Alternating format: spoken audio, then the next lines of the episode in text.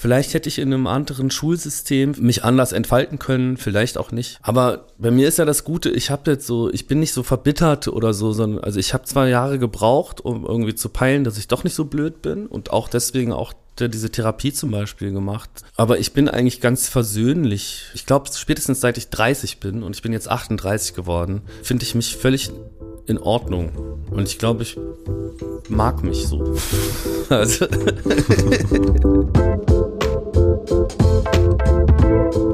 Willkommen im Hotel Matze, dem Interview-Podcast von Mitvergnügen. Ich bin Matze Hiescher und ich treffe mich hier mit Menschen, die mich interessieren. Das sind meistens KünstlerInnen, UnternehmerInnen, schlaue Typen. Ich versuche herauszufinden, wie die so ticken und möchte von ihnen lernen. Bevor ich euch meinen heutigen Gast vorstelle, möchte ich euch zuerst den Supporter vorstellen.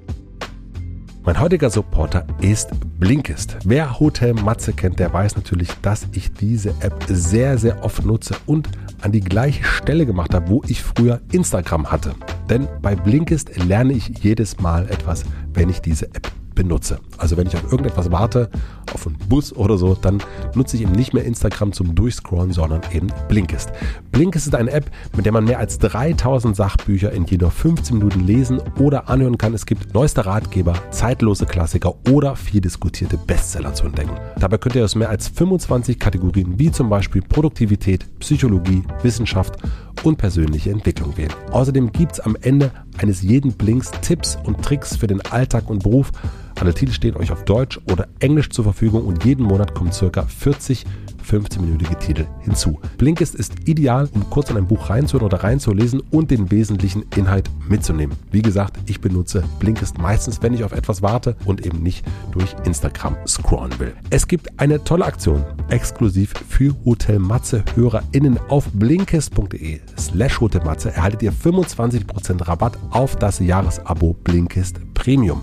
Vorher kann man das Ganze natürlich sieben Tage kostenlos testen. Blinkist schreibt man b-l-i-n-k-i-s-t.de slash Hotelmatze. Und da gibt's den Rabatt. Vielen herzlichen Dank an Blinkist. Und nun zu meinem heutigen Gast. Mein heutiger Gast ist Danger Dan. Danger Dan ist Musiker und hat in meinen Ohren das beste Album des Jahres veröffentlicht. Jetzt schon. Es nennt sich Das ist alles von der Kunstfreiheit gedeckt. Ein großartiges Klavieralbum, ganz klein mit vielen, vielen Liebesliedern und ein paar Abrechnungsliedern. Er ist der Künstler der Stunde, auf den sich irgendwie alle einigen können, von Böhmermann, Feuilleton, meine Frau, mein Sohn, alle finden ihn toll. Als er das Album ins Presswerk gegeben hat, dachte er allerdings, dass nur 500 Menschen es hören wollen. Also so viel hat er pressen lassen. Ein schöner Irrtum. Danger Dan heißt eigentlich Daniel und wurde 1983 in Aachen geboren. Vielleicht kennt ihr ihn auch schon als Mitglied der Antilopen-Gang. Dort rappt er aber eher. Wir sprechen über sein wirklich, wirklich verrücktes, überraschendes Leben. Denn es ist nicht das erste Mal, dass Danger Dan mit etwas Abseitigen ganz unerwartet erfolgreich geworden ist. Ganz ungeplant. Und das, obwohl es in seiner Kindheit und Jugend nicht gerade danach aussah, dass er mal mit irgendetwas richtig Erfolg haben sollte. Ich sage nur elf Schulwechsel. Es geht um das Finden des ganz eigenen Wegs gegen ziemlich viele Widerstände. Es geht um das Abhauen, das Neuanfangen und um das ganz eigene Ding. Ich habe ihn gefragt, wie er seinen Platz in dieser Welt gefunden hat. Wir sprechen über sein unordentliches Zimmer, ungelenke Teenagerzeiten und gefährliche Psychosen. Daniel ist, ihr werdet das gleich hören, sehr, sehr faszinierend, weil er seine ganz eigene Vorstellung von einem Lebensentwurf hat und diesen auch lebt. Wir konnten uns leider nicht in echt treffen, weil ich, ihr hört es vielleicht schon, ein bisschen erkältet bin. Deswegen auf Abstand. Ihr könnt jetzt aber ganz nah rankommen. Ich wünsche euch viel Vergnügen im Hotel Matze mit Danger Dan. Wie bist denn du, wenn du krank bist? Wie ich dann bin? Ich bin sch ja, schreck schrecklich wehleidig. Also du bist ein wehleidiger Typ, ja. Ja, also ich bin super selten krank. Ich muss zugeben, wenn das nicht so richtig so Magen-Darm-Grippe ist oder so, finde ich das manchmal auch ganz geil, weil ich dann so Zwangspausen habe und Serien binge und so. Und ich habe sonst in meinem Alltag immer so super wenig Zeit, die ich mit mir selber und allein verbringe. Manchmal habe ich so fast so eine Sehnsucht danach, boah, jetzt irgendwie eine kleine Erkältung, das wär's doch. Aber wenn ich dann, aber wenn ich dann krank bin, dann bin ich furchtbar wehleidig. Ja. Wann warst du das letzte Mal krank? Äh, ich hatte auch letzten Sommer irgendwann so eine Sommergrippe. Auch kein Corona, aber das ist jetzt auch schon wieder her. Und ich bin sonst auch zwei, dreimal im Jahr irgendwie erkältet oder so. Aber jetzt durch die ganzen äh, Schutzmaßnahmen zur Eindämmung der Pandemie dringt es dann auch zu mir nicht mehr so vor gerade. Also ist eigentlich ganz geil, muss man sagen. Eigentlich ist es ganz geil, ja. Ich, mein Körper hat sich auch vollkommen erschrocken, glaube ich, dass er jetzt krank ist. Also das äh, plötzlich, huch, was ist, was ist jetzt los? Das kennen wir alles gar Ey, nicht. ich mehr, hatte jetzt, mein Freund, du. Ich hatte jetzt eine, äh, ich habe die erste Impfung bekommen, AstraZeneca, und da lag ich einen Tag auch flach. Da hatte ich auch so leichte Fieberschübe und so. Das zählt ja auch, glaube ich, als krank sein. Das zählt auch als krank. Ja, das war jetzt erst vor zwei Wochen. Und wann hast du dich das letzte Mal krank schreiben müssen? Weil du bist ja eigentlich, soweit ich das beobachte, immer, also schon ewig, ewig freiberuflich eigentlich, ne? Ja, da kann ich mich auch nicht mehr dran erinnern. Also ich glaube, ich habe mal, musste mal ein Konzert ausfallen lassen, weil es einfach nicht Okay. mehr ging.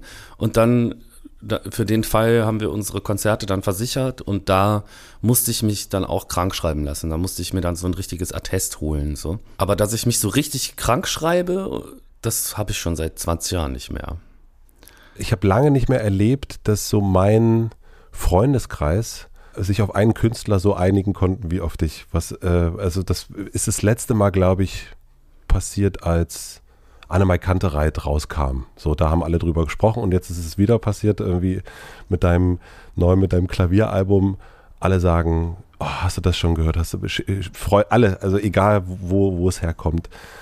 Wie gehst du damit um, dass das, dass du jetzt so ein von allen Seiten umarmter Künstler bist? Um ehrlich zu sein, bin ich da gerade so recht isoliert von der Außenwelt. Also ich hänge jetzt meiner, hänge in meiner WG rum und in so einem recht kleinen Kreis von Leuten, für die ist alles wie vorher und die nervt es eher, wenn ich über, wenn ich irgendwie erzähle, was ich jetzt gerade für ein Interview gemacht habe, dann lachen die mich aus und sagen, ja, ja, bist ein cooler Typ und so und denen ist das alles scheißegal und da kriege ich das so kaum mit. Ich habe zwischenzeitlich schon gemerkt, so wow, äh, mein Instagram-Profil explodiert und da kommen sau viele Nachrichten. Und dann war das sehr schnell auch an einem Punkt, wo ich die gar nicht mehr alle lesen konnte. Und da gewöhnt man sich total schnell dran. Und das ist auch irgendwie halb so wild. Aber jetzt gerade, also heute Morgen bin ich noch kurz durch Kreuzberg gefahren. Dann haben mir so vom Fahrrad hat mir einer zugerufen, hey, super Album. Und dann stehe ich an der Ampel, dann hält ein anderes Fahrrad neben mir und sagt, wow, du bist doch der und so. Und das ist schon auffällig viel geworden. Also das kannte ich schon auch mal von, dass in so Promophasen der Antilopengang mich so Leute erkennen. Und das ist jetzt schon ein bisschen häufiger gerade. Aber sonst kriege ich das kaum mit. Gibt es ein Kompliment, was dir, ich meine, du hast gerade gesagt, ne, das kriegst du, liest du nicht mehr alles und so weiter, aber gibt es ein Kompliment, was dir in Erinnerung geblieben ist, wo du merkst, oh, das ist jetzt, das spüre ich jetzt richtig. Also es gab ein paar Zuschriften, die ich so bekommen habe, die ich, die ich total toll fand. Und unter anderem hat sich von meiner Mutter der erste Freund von ihr quasi, von vor über 50 Jahren, hat sich bei ihr gemeldet, nach 40 Jahren Oh, oder so. und ist über dieses Album gestolpert und hat irgendwie so ein paar Zeilen geschrieben, dass er eigentlich ja mit der Militanz abgeschlossen hatte damals und so. Der kam ja aus einer Zeit, wo das auch noch relevant war so und hat dann der hat einen ganz ganz spannenden Brief geschrieben, den hat mir meine Mutter dann gezeigt und das fand ich irgendwie äh, das fand ich irgendwie schön. Weil das aus einer anderen Ecke kam oder, oder so warum? komplett andere Generation, aber irgendwie man so gemerkt hat, so, ah krass, wir haben doch alle ganz ähnliche Themen und da so Intergenerationsgespräche irgendwie entstanden sind, so. Und das fand ich, äh, das fand ich total schön. Was hast du gedacht, was aus dem Album wird, als du das zum Presswerk gegeben hast? Naja, ich habe ja erstmal nur 500 Stück davon gepresst. Also äh, ich habe eigentlich gedacht, das ist so Kleinkunst und bleibt so unterm Radar. Völlig fehl eingeschätzt, weil das war dann nach einer Nacht weg, das Album. Und ich hatte einfach Bock, so ein Klavieralbum zu machen. Aber ich habe nicht damit gerechnet, dass das jetzt irgendwie so krass durch die Decke geht oder wie du sagst, dass sich ganz viele Leute darauf einigen können, so, sondern ich dachte eher, es gibt so ein paar Antilopen-Fans, die finden das cool und ein paar, die finden das nicht so cool, weil es kein Rap ist. Und dann finden das von ein paar Antilopen-Fans die Eltern vielleicht noch cool und dass das ungefähr so dasselbe Feedback ist wie sonst auch. Und wann hast du gemerkt, dass das nicht so ist? Mit welchen, an, an welchem Moment merkst du, oh, ha, jetzt geht hier aber was ab? Ja, also wir haben ja dieses Album komplett selber gestemmt, also haben das so ohne Labelstrukturen und Managementstrukturen und so. Wir haben einfach gesagt, komm, wir versuchen es mal, weil es ja, ist ja ein Kleinkunstprojekt, müsste eigentlich gehen. Wir bringen uns mal bei, wie man das macht. Und plötzlich saßen wir hier alle bis tief in die Nacht und haben E-Mails beantwortet und hatten halt unglaublich viel Stress und Arbeit und haben auch alles zum ersten Mal gemacht. Also ich glaube, das ist Mhm. Es ist tatsächlich vieles davon gar nicht so aufregend, aber es ist aufregend, wenn man mal tausend T-Shirts irgendwo bestellt und sich dann irgendwie einen Schlüssel ausdenken muss, wie viele sind denn in S und in L und in XL oder so. Ich glaube, das machen Leute jeden Tag, wenn sie das halt können. Für uns ist es dann irgendwie in der Dimension total neu und dann merkt man so, oh krass, ich, ich brauche noch mehr davon.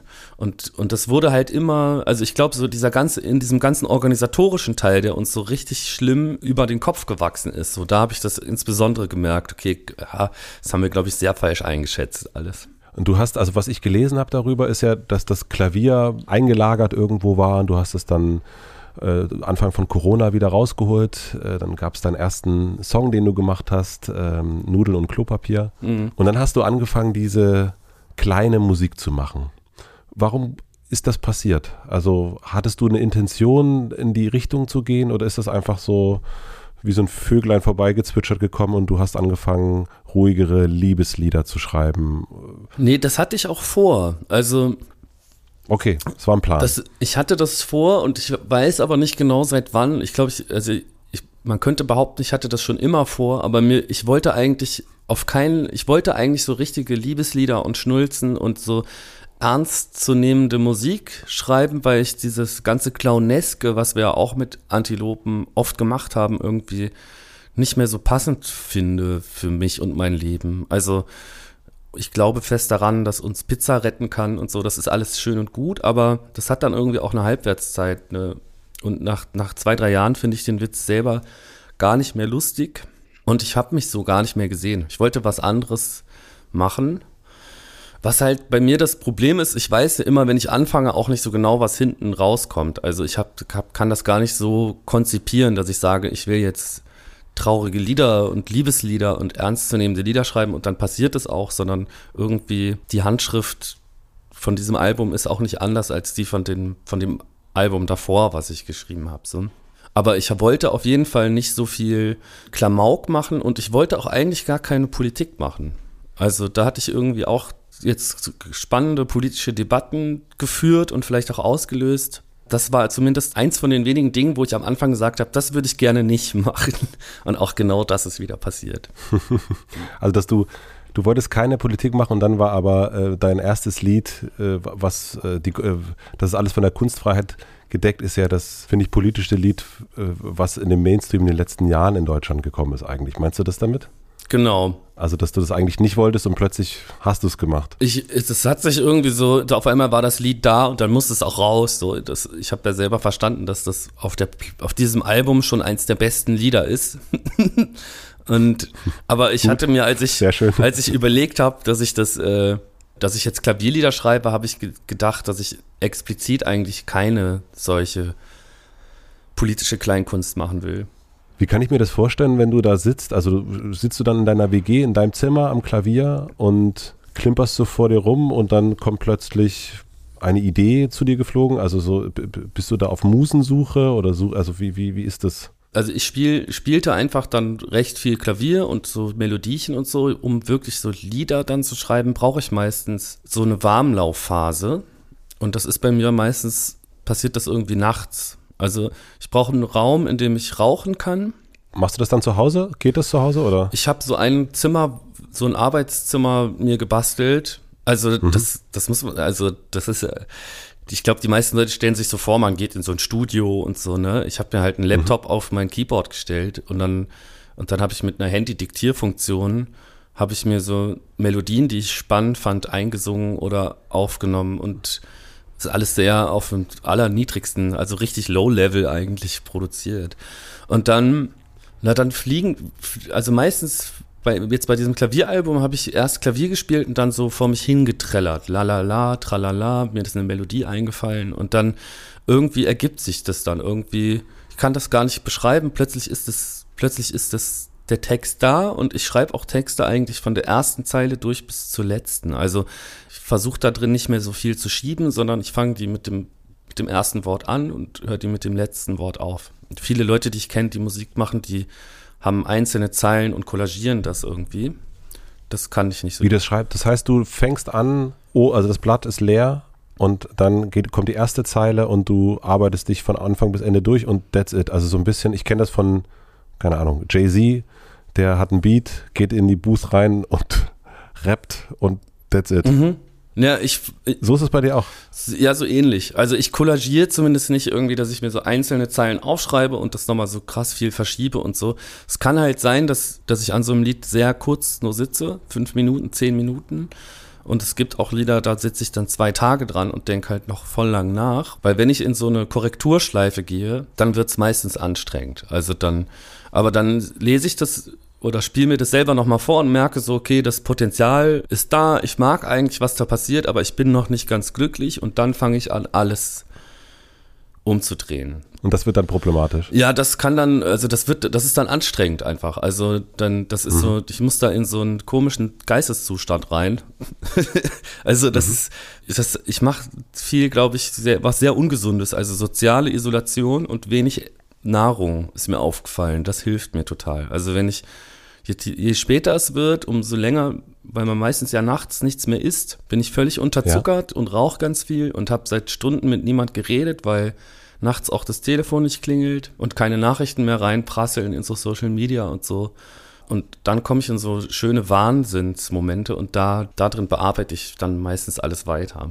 Deswegen ist das auch manchmal, wenn, wenn so ein Song wie Lauf davon, äh, damit fängt das Album an, wo man so ein bisschen, also das geht, äh, für mich ist das eben, hört sich das sehr nach einem Fluss an, aber äh, der macht für mich dann schon Sinn, aber es ist nicht so ganz klassisch, wie man das vermutlich machen würde, sondern das vermischt sich ja so ein bisschen, die Agentur und Bordeaux und, und worüber du da singst. Also das heißt, dieser Fluss, das ist auch der Fluss, in dem so ein Lied dann entsteht. Also in diesen, äh, nicht ganz ordentlich, äh, wie, wie, man das so machen würde, sondern wie das einfach so in deinen Kopf reinkommt, in deinen Wahn entsteht.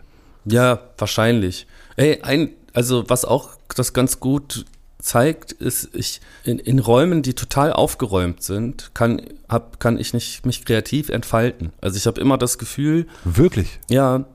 Wow. Ich brauche Schmutz und in, ich brauche so einen Aschenbecher voller Kippenstummel und so irgendwie die Umgebung muss schmutzig sein, sonst lasse ich das aus, was aus mir rauskommt, gar nicht raus. Ich, äh, als ob ich das Gefühl hätte, ich verschmutze den Raum sonst.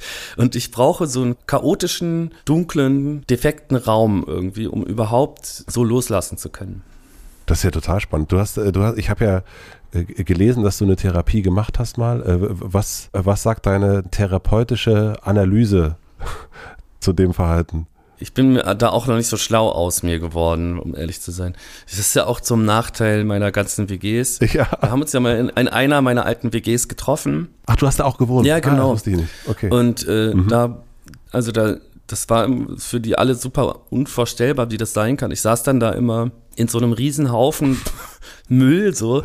Also, dass meine ganze Schmutzwäsche, ich habe das irgendwie so automatisch gleichmäßig auf dem Boden verteilt und äh, das macht mir halt ein riesen Chaos und dann dann erst kann ich so kreativ arbeiten. Und sobald ich aufräume, habe ich keine Ideen mehr. Das heißt, also wenn, äh, ich kenne ja die WG jetzt, das heißt, wenn man sozusagen da das Zimmer von Daniel aufgemacht hat, war so, okay, äh, wir machen mal wieder zu.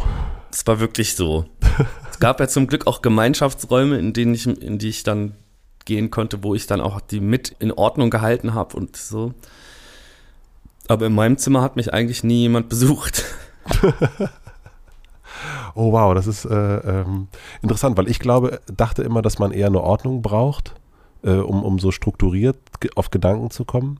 Aber es ist interessant, dass du das Chaos suchst. Also, dass du das Chaos re regelrecht brauchst eigentlich, um da kreativ zu werden. Ja, es ist wie, also wirklich, wie ich meinte, dass ich so das Gefühl habe, wenn es so eine sterile Umgebung ist, dass ich das, wenn ich dann anfange, da loszudenken und zu spielen und so, dass ich das zu schmutzig finde. Also, dass ich mich zu schmutzig finde da drin. Und ah, wenn okay. alles um mich herum aber chaotisch ist, dann bin ich so völlig im Einklang damit und dann geht's. Dann erlaubst du dir deinen eigenen Schmutz. Genau. Weil der draußen schon da ist. Genau. Wow. Jetzt bist du ja sehr erfolgreich mit diesem Album. Und Erfolg kann ja auch ganz schnell, und du hast ja auch schon vorher Erfolg gehabt, auch mit der Antilopengang äh, Nummer 1 Alben, große Tourneen gespielt. Der Labelchef ist Campino, also es ist ja alles erstmal so, hört sich sehr groß an. Wie schaffst du das, dass Erfolg nicht dein Chef wird? Weil es gibt ja viele Künstler, die dann irgendwann eher nach dem Erfolg gehen und dann wird der Erfolg der Chef und diktiert.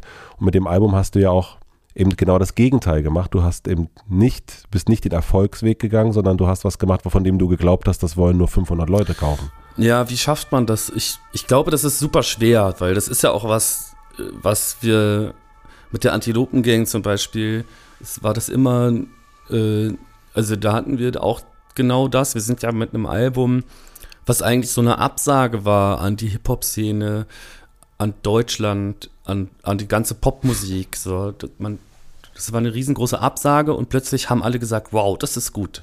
Genau das habe ich doch auch gedacht. Dann wurden wir damit erfolgreich und dann stehst du vor so einem Dilemma, dass du das eigentlich nicht nochmal sagen kannst, weil es auch irgendwie unglaubwürdig ja. wird. So. Und, Völlig, ja. und es gibt trotzdem eine gewisse Erwartungshaltung, von der man sich nie ganz lösen kann, auch wenn man, wenn man einfach in den Moment, also wenn man das Gefühl hat, ich will diese Erwartungshaltung nicht erfüllen, arbeitet man sich an der Erwartungshaltung ab. So, das heißt, du, es gibt auf einmal doch eine Interaktion. So, der Erfolg ist halt auch etwas, was Einfluss hat darauf, was du tust oder was du halt nicht tust. So und auch die Verweigerung äh, ist ja auch Chef dann. Ist ja auch Chef so. Und das ist so ein Dilemma, aus dem kommt man nicht raus. So, ich bin mal gespannt. Also ich habe ja zum Glück gerade erst das Album rausgebracht. Frage mich selber, ob ich nochmal so eins schreiben kann und will. Aber ich glaube als erstes, wenn jetzt, ich glaube jetzt freue ich mich erstmal nächstes Jahr wieder Live-Konzerte zu spielen und denke danach drüber nach, ob ich das kann und will. Und mhm. mein, vielleicht was so mein Vorteil ist, ich habe das eigentlich, was gerade passiert, ich hatte das große Glück, das schon dreimal so zu erleben. Ich habe einmal vor 14 Jahren ungefähr mit einer Reggae-Band gespielt, die in Frankreich auf einmal super fame wurde, wo wir auch so ausverkaufte mhm. Hallen gespielt haben und so. Sind total ausgerastet und haben uns so gefühlt wie totale Stars und so. Es war eine super Zeit. Und dann haben wir die Band groß gespielt und auch wieder klein gespielt.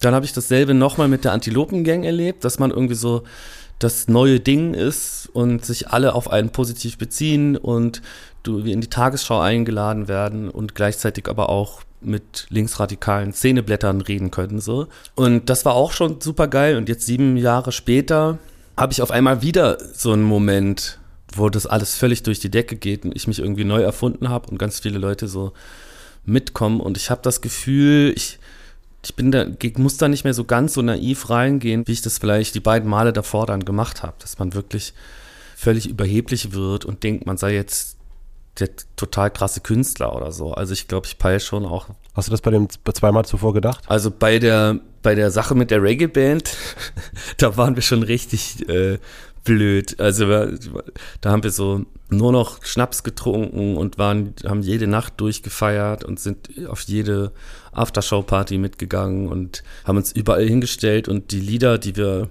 auf dem Konzert gesungen haben, dann nochmal irgendwo bei irgendwem zu Hause gesungen, weil wir uns alle so geil gefühlt haben.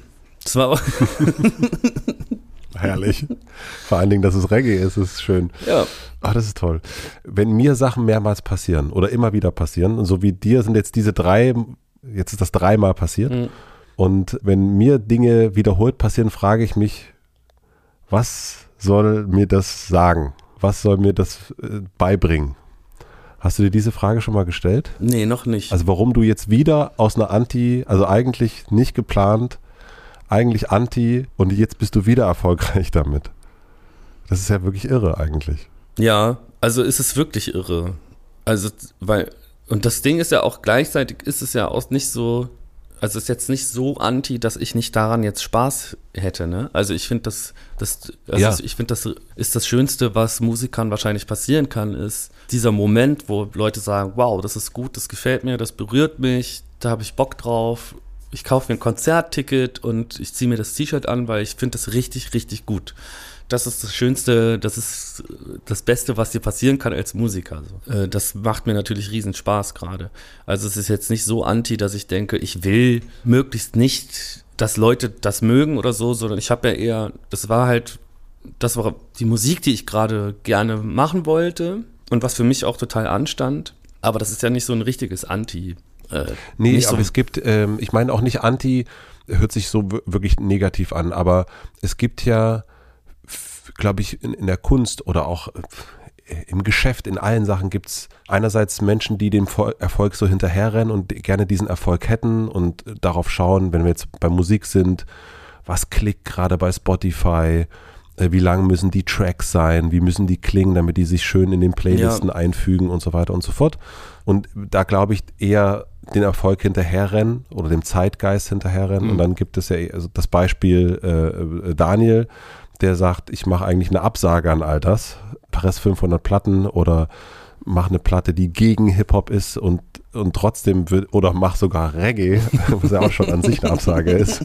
Ähm, und äh, bin Keyboarder einer Reggae-Band. Und dennoch, äh, das meine ich damit, also mit so einer Ab, also nicht einem Erfolg hinterherrennen, äh, sondern das Gegenteil machen. Also nicht Anti-Erfolg sein, das meine ich. Ja. Das meine ich nicht. Also ich glaube, das ist halt so, also ich, ich finde das immer schlimm, wenn Künstler sich selbst als Künstler bezeichnen, ja. Aber zumindest glaube ich, dass wenn man irgendwie Musik macht, weil man das machen muss, also ja. einfach eigentlich vollkommen ohne das zu funktionalisieren. Also wenn es nicht darum geht, also wenn du Musik machst, die halt genau in diese Form passt, so, das ist ja auch total spannend, wie die, die Auswertung von Musik plötzlich die Form immer total beeinflusst hat. Es gab mal super lange Musikstücke mit einem langen Gitarrensolo und dann kam das Radio und war auf einmal für so Popkultur super spannend und das Radio hatte aber das Radio äh, wählt die Musik danach aus, dass Leute das Radio nicht ausschalten. Also äh, die, ja. die, die, machen die Musik ja nicht so, dass die Leute einschalten, weil man weiß nicht, was im Radio läuft, wenn man einschaltet, sondern es geht darum, die sollen nicht ausschalten. Also wollen die, dass Lieder nicht zu lang sind, dass es irgendwie eine schöne Rampe gibt am Anfang und dieses lange Gitarrensolo, dieses lange Jimi Hendrix Gitarrensolo, das hat scheinbar nicht funktioniert. Und plötzlich war Popmusik nur noch dreieinhalb Minuten lang. Also irgendwas zwischen drei und 3,30 ist die perfekte Radiolänge. Und wenn ich mhm. mit einem Musik, mit meiner Musik zu einem Radiopromoter gehe und da ist, sind nur fünf Minuten lange Lieder drauf, dann sagt er, sorry, das, damit kann ich nichts anfangen, gib mir ein Lied, das kürzer ist. Und dann hat sich jetzt aber die Auswertungsplattform schon wieder geändert. Das Radio spielt nicht mehr so eine große Rolle, sondern die Streamingdienste.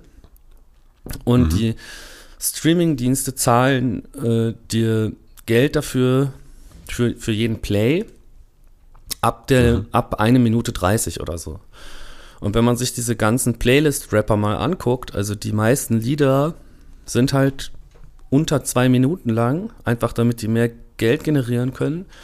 Und die müssen auch sofort anfangen, damit du halt in dieser Playlist nicht weg, also dass niemand zum nächsten Lied skippen kann quasi dass du direkt im Lied drin bist, ja. damit du der Algorithmus halt peilt, ja, okay, das muss in der Playlist höher so. Und plötzlich verändert sich wieder die Form der Musik so. Und ich glaube, wenn man so daran geht, dann funktionalisiert man halt das, was man macht. Und ich finde, das, also, und ich glaube, das ist halt nie meine Herangehensweise gewesen. Also ich habe mich ja nicht dahingesetzt und gesagt, wie schreibe ich ein Lied, das im Radio oder das auf Spotify funktioniert, sondern meine Herangehensweise war ja eher, ich glaube, ich brauche mehr Müll in meinem Zimmer, damit ich, äh, damit ich das rauslassen kann und was ich überhaupt rauslassen will. So. Und ich glaube, ich habe so das Publikum war für mich immer sehr sekundär. Also die, ich glaube, die schönsten Texte und Lieder, die ich geschrieben habe, sind so intim, dass ich die nicht zeigen werde. Also, dass ich die gar nicht veröffentlichen will. Und in diesem kreativen Prozess, den ich habe, da spielt das Publikum überhaupt keine Rolle. Also bevor ich das dann veröffentliche, dann muss ich da natürlich noch mal muss ich noch mal gucken, will ich das jetzt allen erzählen von mir oder äh, oder wie, wie strafrechtlich relevant ist das jetzt gerade? Das muss ich dann natürlich machen, aber in dem kreativen Prozess selbst will ich da eigentlich überhaupt keine Rücksicht drauf nehmen müssen. Du hast gesagt, du empfindest dich nicht als Künstler oder du findest es komisch, wenn man sich als solchen bezeichnet, als was bezeichnest oder siehst du dich dann in so einem Moment? Ich finde auf jeden Fall die Selbstbezeichnung Künstler immer so komisch. Das ist wie ein Hotel, mhm. das Luxus heißt. Da weiß man meistens auch schon, was nicht drin ist. oder eine, oder eine, eine Pizza, die Gourmet heißt. Da weiß man auch eigentlich schon recht genau, wie gut sie schmeckt. Willkommen im Luxushotel Matze, sage ich da nur. äh, und bei Kunst ist das ähnlich. Also wenn, wenn, wenn das, ich habe so das Gefühl, dass Leute, die sich so inszenieren müssen, halt zu stark, dass da das Performative da wahrscheinlich viel mehr eine Rolle spielt als das, was die, als der, der Kunstgegenstand selbst so. Und ich bezeichne mich nicht als Künstler, sondern eher als Chaoten oder als, ich bin einfach ich, so. Danger Dan. Ja, als Danger Dan, ja. Wie war das jetzt mit dem Album? Also über Pizza rappen oder auch alle andere Sachen, über die du vorher gerappt hast, das scheint mir ein bisschen einfacher zu sein als äh, äh, du hast gerade gesagt, manche Songs oder manche Texte sind so intim, dass ich sie gar niemandem zeigen möchte. Und jetzt sind aber auf diesem Album ja sehr, sehr intime Songs drauf und irgendwann musstest du sie ja Leuten vorspielen, hast du ja auch gemacht.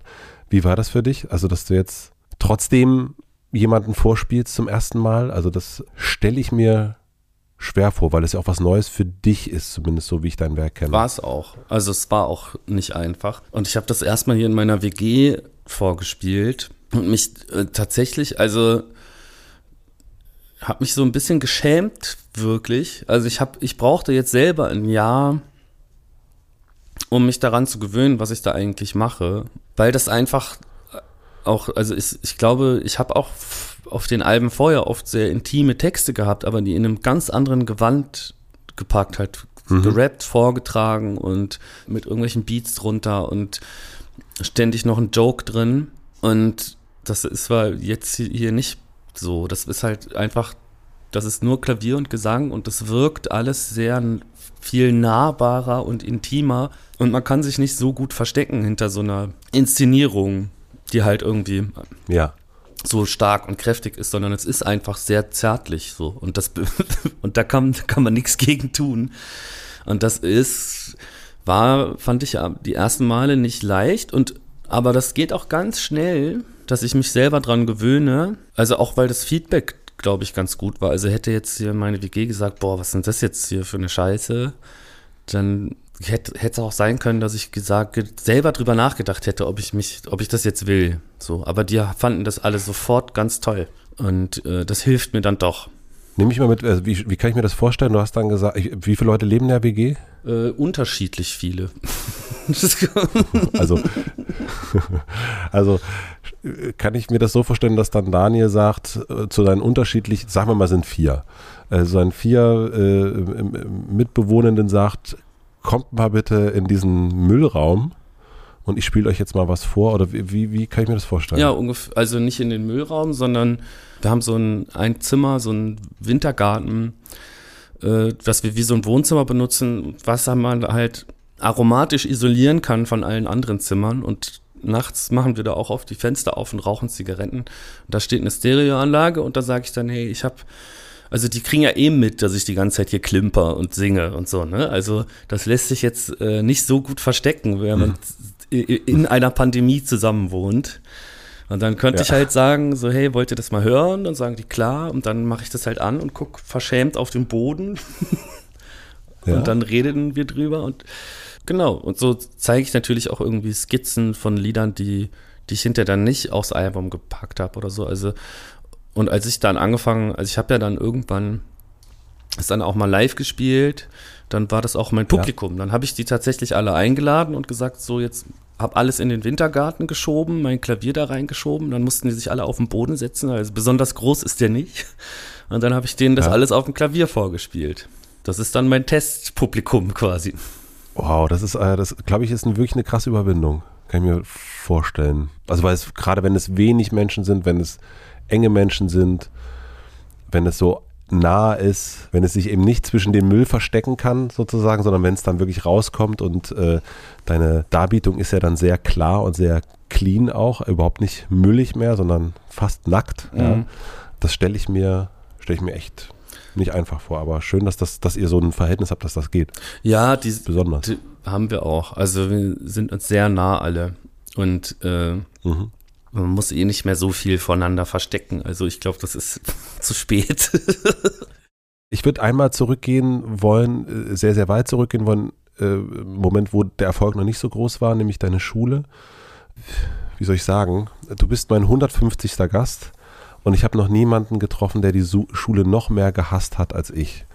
Und im Gegensatz zu dir bin ich zumindest auf der Schule geblieben. Du hast ganz oft die Schule freiwillig und unfreiwillig äh, wechseln müssen. Und jetzt ähm, stellen wir uns mal vor, wir finden auf dem Dachboden äh, eine alte Videokassette. Und da sehen wir dann den Daniel in, in einer seiner Schulen, vielleicht 13, 14 Jahre alt was würden wir dann sehen auf dem christlichen VHS-Bild? Ey, das Krasse ist, ich habe hab genau das ist mir passiert. Wie? Ich habe von einem Freund äh, aus der Zeit damals, der hatte eine alte VH, der hatte eine alte Videokamera irgendwann bekommen. Der hat das irgendwann vor zwei Jahren digitalisiert und mir zugeschickt. Oh krass, okay. Also ich habe genau das gemacht und ich hatte von mir selber ein ganz anderes Bild. Dann lass uns mal dieses Bild nehmen, was du hattest. Erst ja, interessant, super interessant.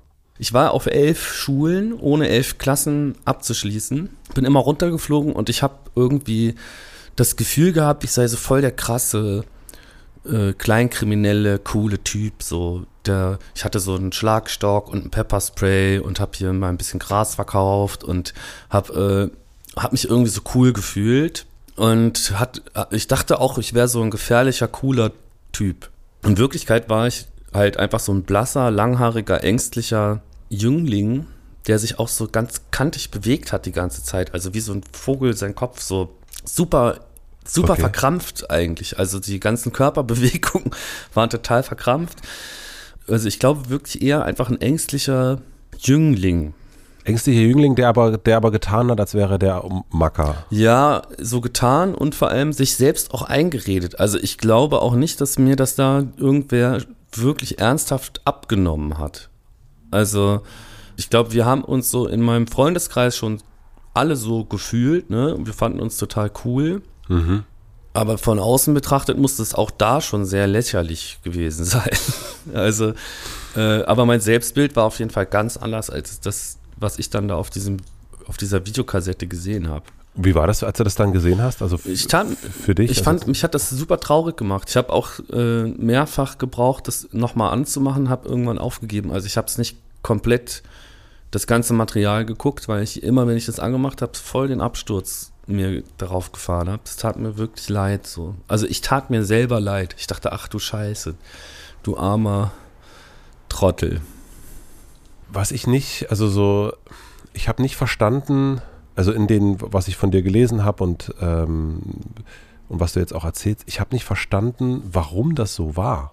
Also warum, also was ich, ne, deine Familie, was ich gelesen habe, auch ne, was du so erzählt hast darüber, eigentlich liebende Eltern, dein Vater äh, bringt dir Georg Kreisler bei, Unterstützung, äh, musikalische Förderung.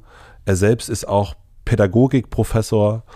Ich habe ich hab nicht verstanden, warum das in der Schule so, so schwer war für dich. Also ich glaube, dass so in meiner Familie, also zumindest so in der Familie väterlicherseits, Bildung unglaublich eine unglaublich wichtige Rolle gespielt hat, weil das auch schon, also das ist eine Familie, die so, wo mein Urgroßvater, man musste echt sehr weit zurückgehen, glaube ich, um das, um das zu verstehen. Der war irgendwo in Österreich, so ein sehr armer Schlucker, der irgendwo auf dem, so ein Knecht tatsächlich, also. Dein Urober. Ja, ja. Mhm. Und der ist dann irgendwie nach in den Ruhrport in die Kohlegruben, äh, weil es da Arbeit gab und sein Sohn hat dann beim Pfarrer Latein gelernt und so. Also die haben, die haben immer versucht, über Bildung aus dieser Scheiße rauszukommen. Und mein äh, Opa ist schon, der ist 33 schon aus Deutschland weggeflüchtet und ist nach Frankreich gegangen, weil der da schon richtig Stress hatte mit so Nazi-Schergen und hat äh, dann versucht, binnen drei Wochen Französisch zu lernen, weil das die einzige Möglichkeit war, dann da als Deutschlehrer zu arbeiten, dass er halt auch Französisch kann und der hat es einfach geschafft. Also der hat sich ein, also ich glaube, in meiner Familie war immer wieder Bildung überlebenswichtig. So, bis an den Punkt in dieser ganzen Ahnenreihe, wo, wo einer kommt, der sagt, nö, ich muss nicht schreiben lernen. Also der sich halt so komplett verweigert hat, so. Und gleichzeitig aber mir auch immer wieder nicht so mit Pressure oder so, aber immer weitergegeben wurde oder vermittelt wurde, ey, du musst das machen. Und es war auch tatsächlich so, dass ich sehr früh dachte, wenn ich das hier nicht schaffe, wenn ich hier nicht gut bin, wird mein Leben scheiße. Ich weiß auch nicht genau, wo das herkam, weil meine Eltern haben mir eigentlich auch was anderes vermittelt. Aber ich glaube, so, da überträgt sich auch zwischen den Zeilen sehr viel äh, was, also ich glaube, es geht dann auch oft um Dinge, die nicht ausgesprochen werden, sondern die, die irgendwo sehr un oder ich sag mal verschlüsselt man weiter überträgt so. Meinst du damit die, das, das Verhältnis zwischen deinen Eltern oder meinst du dann auch schon sozusagen Generations Weise übermittelt wird. Also ich, glaub, zwischen, also ich glaube schon, dass es über mehrere Generationen sich die, die Idee, dass Bildung und Schule und Schulbildung überlebenswichtig ist, auch gestimmt hat, so bis an den Punkt, an den ich, äh, an dem ich auf die Welt kam. Also ich, ich habe jetzt auch keinen Schulabschluss gemacht und also doch, ich habe mittlere Reife, das habe ich geschafft, aber mhm. äh, mit sehr, sehr aufwendig und ich habe mich irgendwie von der ersten Klasse an verweigert. Man muss, also das ist, ich habe mich selber lange gefragt, was, warum eigentlich, weil ich halte mich jetzt nicht für besonders blöd. Intellektuell müsste ich in der Lage sein, so Grund, also einfach so was wie Abitur hätte ich schon schaffen können, so. Ich glaube, das hätte eigentlich funktionieren können. Und das Interessante ist, ich hatte zum Beispiel mal ein Jahr Latein in der Schule und ich habe wirklich geübt. Also ich habe wirklich, mein Vater hat sich Zeit genommen und hat jeden Tag mit mir sich hingesetzt und gesagt, komm, wir machen noch 20 Minuten Latein. So, äh, komm, wir lernen die Vokabeln, ich frage sie dir ab, komm, wir deklinieren mal diese Wörter durch und so weiter. Und ich habe mich dann in die Klassenarbeiten gesetzt und Sechsen geschrieben. Und du kriegst eine Sechs nur, wenn du nichts weißt. Also wenn du irgendwas weißt, kriegst du eine 5 minus. Und wenn du gar nichts weißt, dann kriegst du eine 6. Und ich habe mich und ich habe jeden Tag geübt, habe mich da reingesetzt und habe Sechsten bekommen, weil ich nichts wusste. Also weil ich komplett blockiert, also in so Prüfungssituationen komplett blockiert war und irgendwann auch so eigentlich im kompletten Schulalltag komplett blockiert war. Also ich habe ja die erste Klasse schon wiederholt. Ich habe wie im Kindergarten weitergemacht. Ich habe nicht so richtig verstanden, was die überhaupt von mir wollen. Und von da an äh, immer, also eigentlich nie ein Erfolgserlebnis gehabt. Ich hatte nie auf irgendeinem Schulzeugnis eine Eins oder so. Ich war nie in irgendwas gut. Und es wurde mir auch, glaube ich, von der Schule immer vermittelt, bist im besten Fall durchschnittlich in dem, was du tust. So. Auch richtig krass, mhm. super schlechte Kunstnoten, super schlechte Musiknoten. Und irgendwann recht früh habe ich dann einfach auch diese Anerkennung gar nicht mehr haben wollen. Also das ging dann, das hat sich, hat sich sehr schnell gekippt, so spätestens mit 13, 14. Also fand ich Leute, die gute Noten haben, scheiße, grundsätzlich. Also das waren halt Idioten. Also eher dann da ein Anti. Ja, voll. also das, das waren dann Streber und äh, Mitläufer. Wie ging das? Also hast du die Sorgen deiner Eltern gespürt? Also gerade wenn Bildung so ein Thema ist? Schon, ich glaube, die haben sich irgendwie deswegen weniger Sorgen gemacht. Die, ich glaube, die wollten wirklich nur, dass ich irgendwie glücklich bin. Und die Schulnoten waren dann auch das kleinere Problem. Also ich habe ja eine, ich habe ja einfach auch anderen Ärger gehabt. So, also nicht nur in der Schule, mhm. sondern halt auch so auf der Straße. Und das war für die, glaube ich, noch problematischer. Oder irgendwann habe ich ja irgendwann sau viel gekifft und bist in die Panikattacken rein und so. Und ich glaube, wenn du irgendwie so einen kiffenden 18-jährigen Sohn hast, der so viel kifft, bis er Panikattacken kriegt und irgendwie denkt, er kriegt keine Luft mehr und so, das muss für Eltern die Hölle sein. Also, ja, ja. die haben, äh, da haben die sich natürlich super gesorgt, so, klar. Aber das war ja auch, also ich habe hab dann recht schnell eine andere Peer Group gehabt. Also ich habe die einfach sehr schnell nicht mehr eingeweiht in mein Leben. Das hat recht lang gedauert, bis, also wir haben heute einen super Kontakt und reden über alles und hatten auch nie den Kontakt so verloren, aber ich habe mehrere Jahre oder vielleicht zehn Jahre oder so einfach sehr viel von dem, was mich wirklich beschäftigt hat, gar nicht mit dem besprochen. Mm, jetzt hast du ja auch den, den großen Abstand. Mhm. Was glaubst du, hätte anders sein müssen, damit das für dich besser funktioniert? Keine Ahnung. Äh, ich kann, glaube ich, gar nicht alles so auf äußere Umstände schieben oder so. Ne? Also vielleicht hätte ich in einem anderen Schulsystem, vielleicht hätte ich in mehr so reformpädagogischen Moment, äh, Institutionen oder so mich Mhm. anders entfalten können. Vielleicht auch nicht. Also ich weiß nicht. Aber bei mir ist ja das Gute, ich habe jetzt so, ich bin nicht so verbittert oder so, sondern also ich habe zwei Jahre gebraucht, um irgendwie zu peilen, dass ich doch nicht so blöd bin und auch deswegen auch diese Therapie zum Beispiel gemacht. Also das war auch da drin Thema so. Aber ich bin eigentlich ganz versöhnlich. Also ich mag mich aktuell sehr gerne. So in die letzten, ich glaube spätestens seit ich 30 bin und ich bin jetzt 38 geworden, finde ich mich völlig in Ordnung. Und ich glaube, ich mag mich so. Also, Mm, Ist es für dich ungewöhnlich, das zu sagen? Ich mag mich sehr gern. also das hätte ich da, glaube ich, also hätte ich, hätte ich viele Jahre so nicht gesagt. So. Das klingt, also ich meine, das ist jetzt auch so ein bisschen doof, ne? Man chartet mit so einem Album mega hoch und sagt dann, hey, ich mag mich. Das klingt so ein bisschen narzisstisch gestört, so. Aber äh, mit, äh, aber ich meinte jetzt auch tatsächlich, dass ich so mich mag und nicht meinen Erfolg oder so, sondern ich mag mich auch als der Chaot äh, und der Sonderling, der ich halt immer war. So. Ich, das habe ich auch so verstanden. Also ich habe das auch gar nicht als, ähm, haha, schau mal, äh, läuft bei mir YOLO.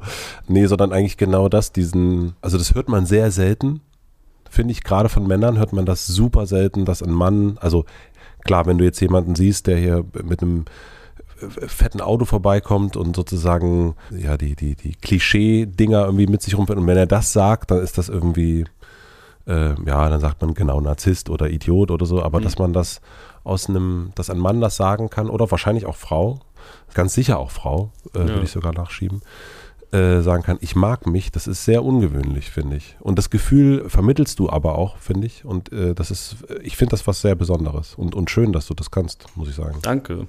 Es war auch Arbeit. es war auch, es war nicht alles ein. Was hast du gemacht? Also, damit das dir gelingt. Also, was war notwendig, äh, damit aus diesem kantigen Typen, der sich wie ein Vogel hin und her bewegt, der weiche Daniel wird?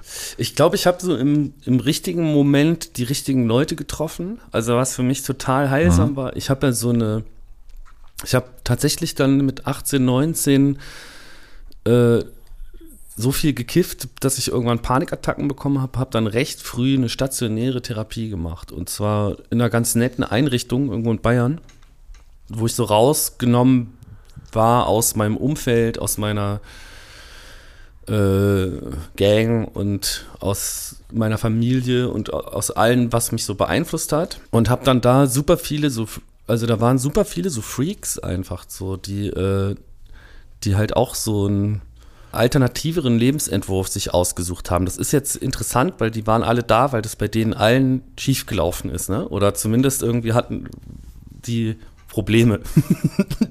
Sonst, man geht da nicht hin, weil man dann nur Spaß hat.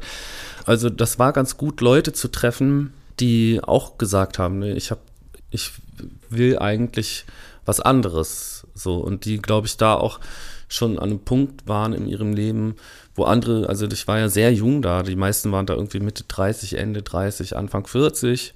Und das ist, das, Mhm. ich glaube, das ist oft der Moment in so einer Biografie, wo man nochmal drüber nachdenkt, so jetzt bin ich die ganze Zeit gerannt und jetzt bin ich plötzlich da, wo ich hin wollte oder auch nicht und ich bin nicht Mhm. glücklich. Und dann kriegen die alle eine Krise und kommen dann in diesen Laden und denken über ihr Leben nach. Ich glaube, das war ganz gut, da schon mitdenken zu können, als ich recht jung war.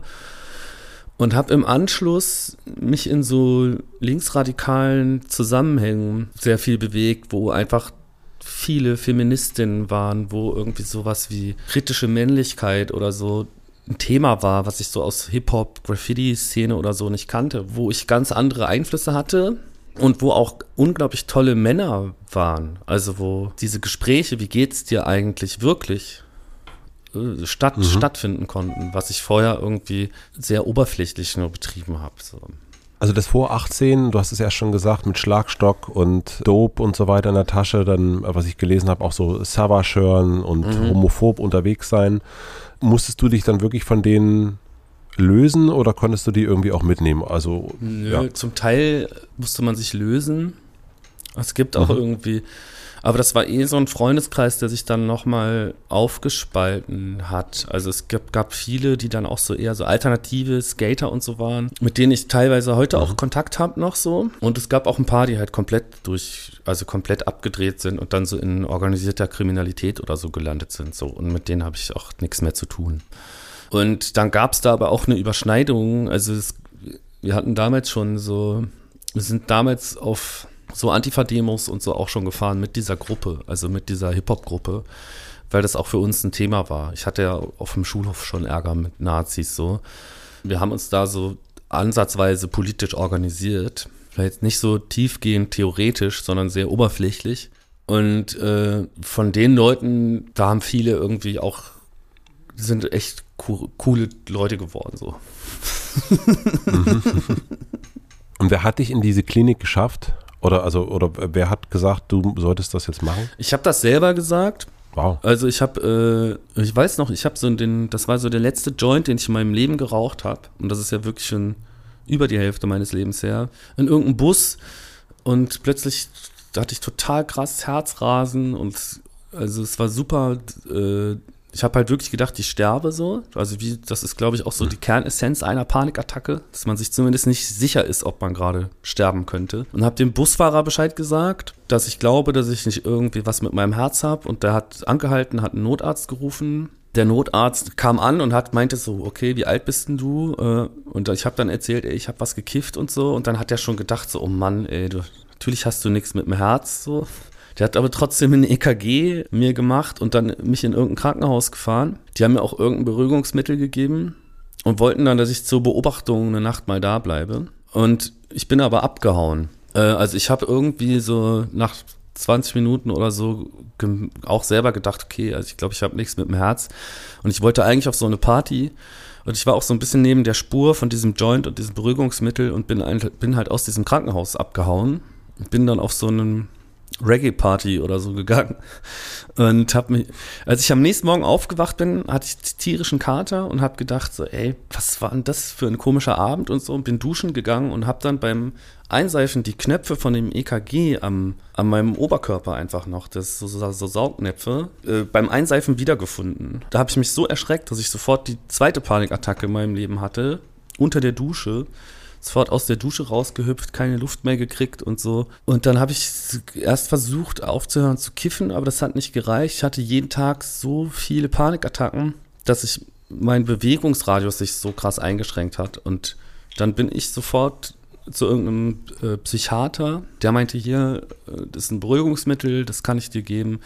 Und der hat gesagt, an deiner Stelle würde ich ganz schnell eine stationäre Therapie machen und, und das jetzt nicht irgendwie einfach warten, bis sich das irgendwie ver, verschleppt so. Also der hat mir recht schnell so einen Platz klar gemacht, es war auch und ich hatte auch voll Bock drauf, weil ich wusste, so kann ich nicht leben. Also diese, diese Panikstörung ist, war super anstrengend. Ja, genau. Der hat mir dann diesen Platz klar gemacht und dann war das Thema Panikstörung eigentlich auch nach wenigen Wochen gegessen. Aber ich musste halt das machen, was man dann macht. So, also regelmäßig schlafen, regelmäßig essen, mir eine Tagesstruktur basteln. Und ich dachte damals auch eigentlich, ich müsste das jetzt mein Leben lang, aber ich kann auch wieder im Chaos leben, ohne dass ich sofort Panikattacken kriege. Du hast erst schon gesagt, dass dieses, du hast da Leute getroffen, die älter sind äh, eher und dass du ungewöhnlich jung da warst. Warst du, hast du diese Panikattacken aufgrund von unerfüllten Erwartungshaltungen gehabt oder woher kam das? Ich glaube, ich habe so, das war ja auch ein Moment in meinem Leben, wo ich irgendwie nicht so richtig wusste, soll ich jetzt zu einer Schule gehen oder nicht und was soll ich überhaupt machen, was kann man überhaupt machen und nicht so eine richtige Vorstellung hatte. Also die Idee, ich werde jetzt Musiker, also als Autodidakt, die erschien mir super unrealistisch. Ich hatte einfach, wusste wirklich mhm. gar nicht, was ich mit meinem Leben anfangen soll und habe Angst vor meinem Leben bekommen. Ich glaube, das war, also wenn man das so runterbrechen will, war das vielleicht der, äh, und das halt gepaart mit irgendwie so dieser, diesem Bedrohungsszenario, was glaube ich eher so gesellschaftlich ist, wenn du diesen Weg nicht gehst, wenn du den geraden Weg nicht gehst, dann passiert was Schlimmes. Also dann Ja. Also irgendwas Schlimmes. Du landest unter der Brücke oder wirst unglücklich. Und da habe ich dran geglaubt. Also ich habe gedacht, wenn ich jetzt irgendwie irgendeinen Quatsch mache oder was, wenn ich nicht eine irgendeine Ausbildung oder irgendwas mache, dann passiert was ganz Schlimmes. Dabei wäre wahrscheinlich die irgendeine Ausbildung was ganz Schlimmes gewesen. Aber das war mir damals nicht klar. Ah, und das heißt also diese Art von also eigentlich gesellschaftliche Erwartung hat diese, äh, diese Angst vom Leben ausgelöst. Also weil alle Wege, damals, jetzt ist es ja viel normaler, dass Menschen irgendwie ihren Traum irgendwie nachkommen und ihrer Leidenschaft folgen und, und ganz viel, also so habe ich so das Gefühl, also mhm. also gerade wenn es so um Kunst geht und so weiter, dann ist das irgendwie viel normaler, dass es irgendwie Menschen schaffen, davon zu leben, als jetzt Ende der 90er, Anfang 2000. Ja, ja, voll. War, das ist irgendwann, das ist ja auch so ein neoliberaler Trend, so die Ich-AG und äh, da gibt es mittlerweile eine komplett andere Einstellung zu. Weiß ich auch gar nicht, ob ich das vielleicht sogar ganz kritisch sehe, dass plötzlich alle sich verwirklichen sollen und kreativ und Start-up-Unternehmer sein sollen und so. Also selbst dieses gegen den Strom schwimmen ist ja irgendwie vereinnahmt so. Damals war das halt äh, nicht so. Da war das halt, wenn du, ja. wenn du gegen den Strom schwimmst, wenn du kreativ bist, wenn du, wenn du den andre, einen anderen Weg gehst, dann der funktioniert halt nicht. Der, es gibt nur ja. diesen Weg. Und alles andere ist ein, nur Risiko. Und hast du Musik dann angefangen, nachdem du aus dieser Klinik zurückgekommen bist? Also mit sechs hast du schon Klavier gespielt, aber so, dass du, hast du daran geglaubt, dass aus deiner äh, musikalischen Interesse, dass daraus ein Job werden könnte? Nee. Mich hatte der, dieser Sänger von der Reggae-Band damals, der hat mich auf der Straße getroffen und meinte, ey, wir, wir gehen auf Tour, du spielst doch irgendwie Klavier, äh, kannst du Reggae, hast du Bock, kommst du mit? Und dann habe ich gesagt, yo. Und seitdem habe ich von Musik gelebt. Und wann war das? Wie alt warst du da? Äh, ja, irgendwie Mitte 20. Ja. Und da wurde da so ein Job draus, so, ne? Und ich glaube, dann war ich auch tatsächlich gar nicht so schlecht in dem, was ich da gemacht habe. Hab dann noch andere Engagements bekommen oder im Theater mal gespielt. Und äh, ich glaube, beim bei Popularmusik geht's auch, glaube ich, wirklich eher darum, also da geht's nicht unbedingt, du musst da keinen Igor Levit sein, sondern du musst so bestimmte, einen bestimmten Standard spielen können und dann einfach ein korrekter Typ sein, mit dem man Lust hat, Zeit zu verbringen. Also ich glaube, das zweite ist viel, ja. viel wichtiger, dass du Lust hast auf so ein Tourleben und dass du nicht allen auf die Nerven gehst in so einem Tourbus und dass du selber irgendwie damit klarkommst, nur saisonal ein bisschen Geld zu verdienen und ansonsten halt irgendwas auf dem Weihnachtsmarkt Stifte verkaufst. So. Die Voraussetzungen, die konnte ich ganz gut erfüllen. Jetzt ist ja, also das ähm, Erstaunliche fand ich äh, in deiner Biografie und darüber singst du ja auch auf dem Album, ist, naja, du bist, bist 18, kriegst in deinen Augen nichts auf die Kette, hast deine Panikattacke, findest, hast Angst vor dem Leben, du findest diese Reggae-Band und eigentlich fügt sich dann alles. Also plötzlich kannst du mit dem, was du anbieten kannst, Geld verdienen, du gehst auf Tour, du bist erfolgreich in Frankreich, äh, viele, viele Aftershow-Partys. Da könnte man ja sagen, well done, alles nochmal gut gegangen.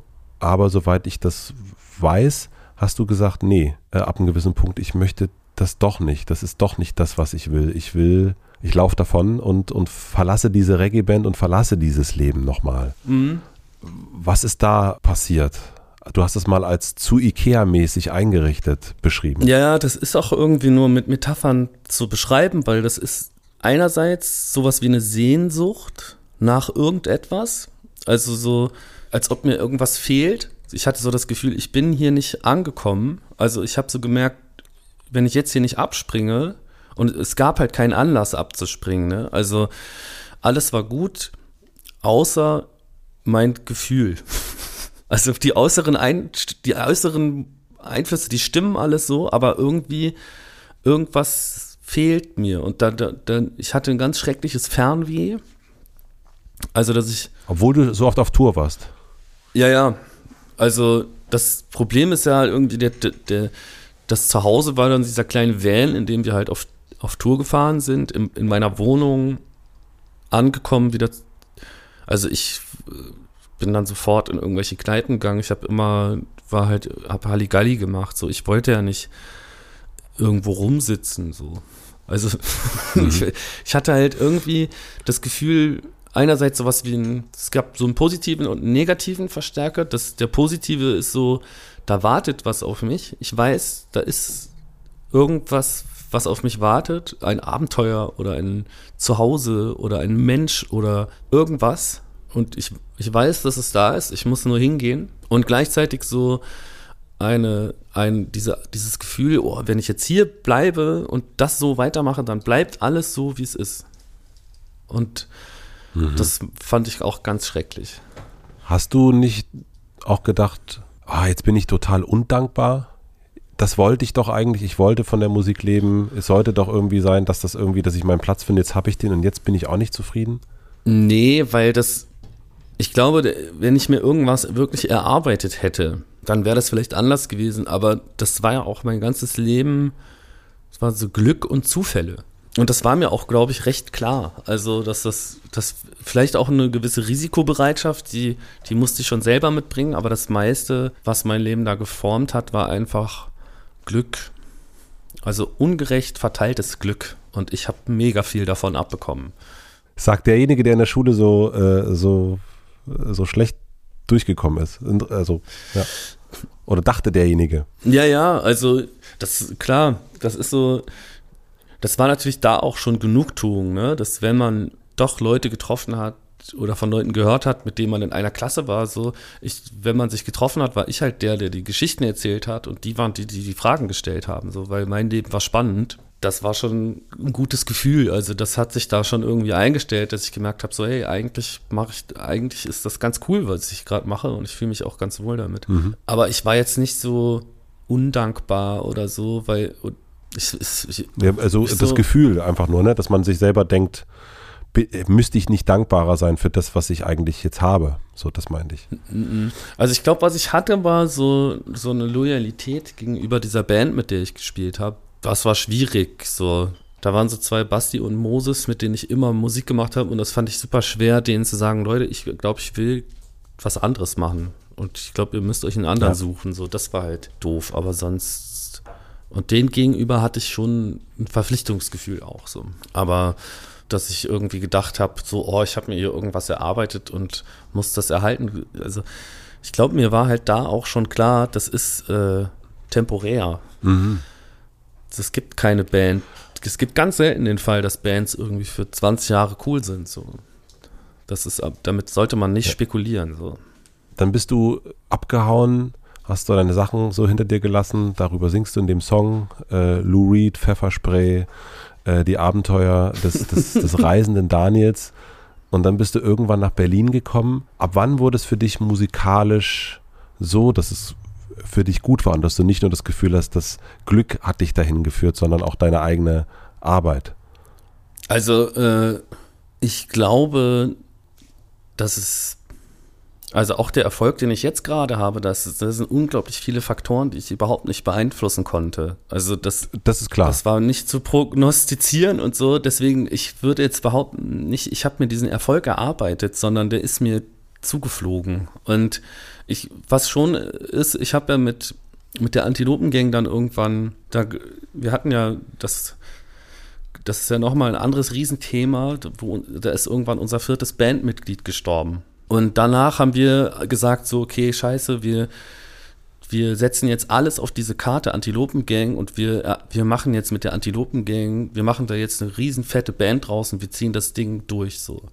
Und ich glaube, ab da haben wir angefangen, viel konzentrierter und organisierter und effizienter uns als Musiker durchzubeißen so. Und als wir damit dann erfolgreich wurden, gab es auch direkt, es ging dann mega schnell, dass du direkt irgendwie noch einen Lichttechniker und einen Tontechniker und irgendwie eine Crew und der Tourmanager und das sind alles Freunde. Und auf einmal war das so, okay, scheiße, ey, ich kann jetzt nicht einfach ein Jahr lang nichts machen, weil dann sind die alle arbeitslos. Wir sind jetzt äh, die haben sich zu mir in den Bus gesetzt und haben gesagt, klar, ich fahre mit dir mit. Und die nehmen sich ihren, also ist es egal, ob die Geburtstag haben oder ob, die, ob Weihnachten ist. Wenn wir sagen, wir fahren auf Tour, dann fahren wir auf Tour und das bei den Leuten ganz klar, klar komme ich mit, ich gehöre dazu, wir fahren auf Tour. Und da gehört aber auch dazu, ich muss gucken, dass der Rubel rollt, sonst könnt ihr das nicht mhm. machen so. Und dann mhm. wurde das halt, also ab dann hat sich das schon stärker als Arbeit angefühlt und ab dann musste man auch irgendwie strategischer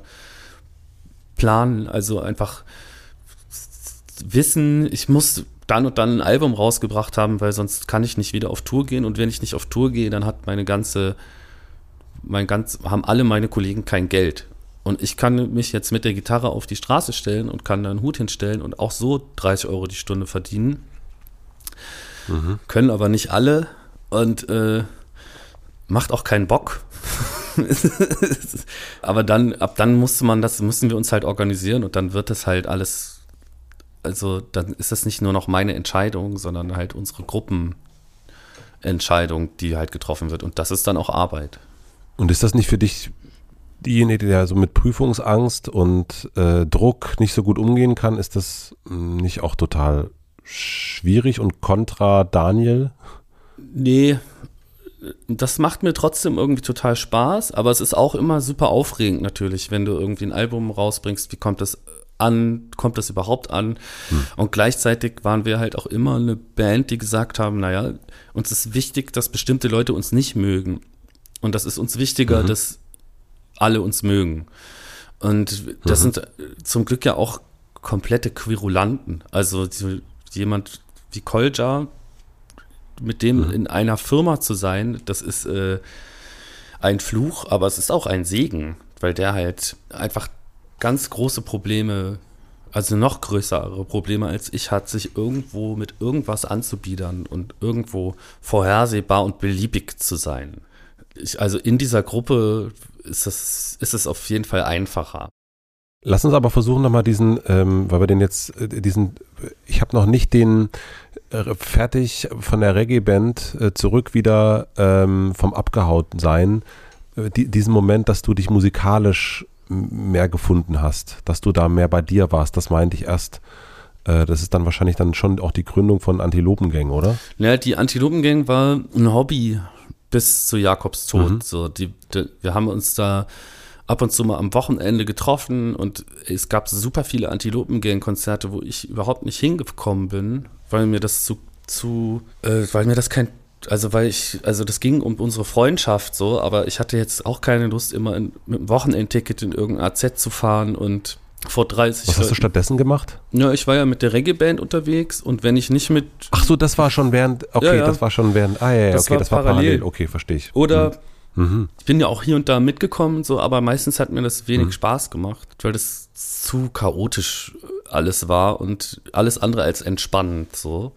Also das war auf der einen Seite die Reggae-Band, die sozusagen die Miete bezahlt hat mhm. und die fetten Gigs und mhm. Aftershow-Partys und Antilopengang war so ein bisschen so der Rudel, das Hobby, die, die Kegeltruppe ähm, mit der man dann unterwegs war, wenn es irgendwie mal gepasst hat. Also Kegelgruppe trifft es total gut.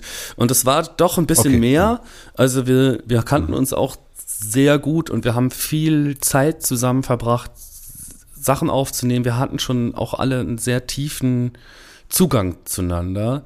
Mit Jakob habe ich dann sogar eine Zeit lang zusammen gewohnt und das und mit ihm zusammen mit ihm zusammen Album aufnehmen hieß auch wir gehen spazieren und erzählen, wie es uns geht. So und äh, mhm. das, das war auch, das, äh, da ging es halt primär um die Freundschaft und die Idee, dass wir mit diesem Quatsch, den wir da machen, dass man damit daraus einen Job machen kann, die, die hatten wir ganz lange nicht.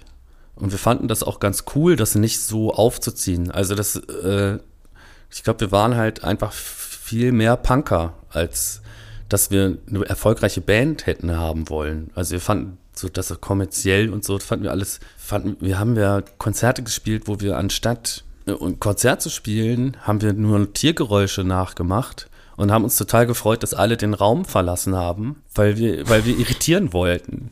Und dann haben wir alle völlig irritiert, haben uns eine Flasche Schnaps genommen und sind mit dem Wochenendticket wieder nach Hause gefahren und fanden das total geil. und dass das. Äh, okay, verstehe, dass du nicht immer dabei sein wolltest. ja, das war halt auch anstrengend. Ja. Es gab ein Konzert, ja. da hatten wir dieses Lied Fick die Uni geschrieben da wollten alle nur dieses Lied hören und dann haben wir das so oft gespielt, bis keiner mehr im Raum war. und, okay, Anti. Ja. Mhm. und warum hat der Tod von Jakob euch dazu gebracht, das jetzt ernst zu nehmen und zu sagen, mhm. Also es hätte ja auch komplett anders sein können. Ja, ja, nee, das war Trauerbewältigung auch. Also wir hatten ja eh, der hatte eh ein Album hinterlassen. Er hatte Was- äh, Depressionen, ja. Er hat, Genau.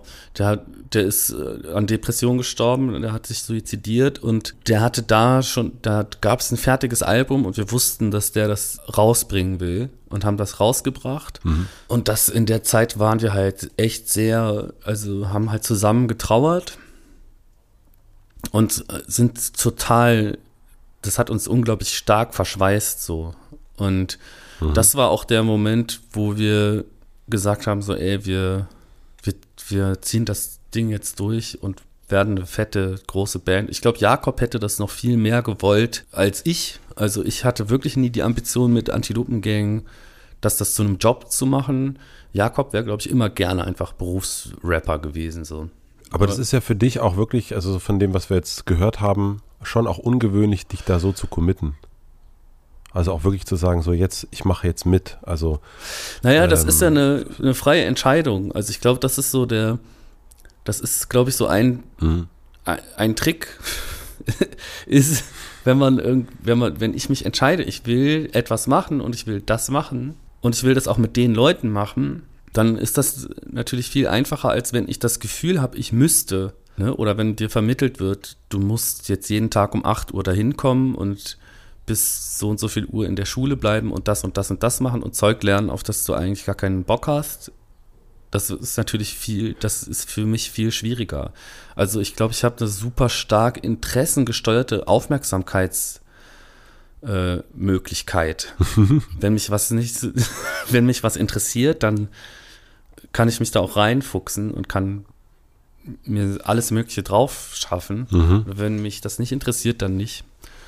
Und dann ist es bei mir auch einfach immer abhängig von den, von den Leuten. Also das ist ja, Antilopengang ist eine, das ist keine Zwangsgemeinschaft, sondern wir konnten uns, uns aussuchen. Und ich würde mit denen auch Bratwurst braten in einem Bratwurststand und ich wette, das würde riesen Bock machen. Die haben jetzt nicht so viel Bock auf Bratwurstbraten. Ich hatte das wirklich mal vorgeschlagen. Aber das, das wollen die nicht.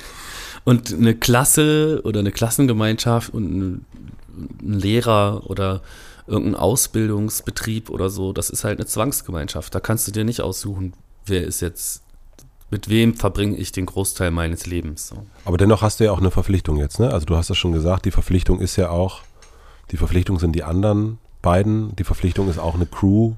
Es ist ja doch auch ein gewisser Zwang dahinter, der dich ja schon fester bindet. Also du kannst jetzt schwieriger einfach sagen, ich bin dann mal in Bordeaux wieder. Das geht Das nicht. geht nicht. Ich bin ja auch Vater geworden. Also damit, damit, das schiebt sich ja eh dann vor alles. Mhm. Also Vaterschaft, äh, ich bin voll gern Vater und das schließt sowas aus. Also ich kann jetzt die nächsten, wer weiß wie lange Jahre, würde ich gar nicht auf die Idee kommen zu sagen, so sorry, ich bin jetzt erstmal in Bordeaux und lasse hier alles stehen und liegen, Mhm. sondern ich habe da, das ist ja, also die Verantwortung habe ich und die nehme ich gerne an und die behalte ich Mhm. und die ist gut.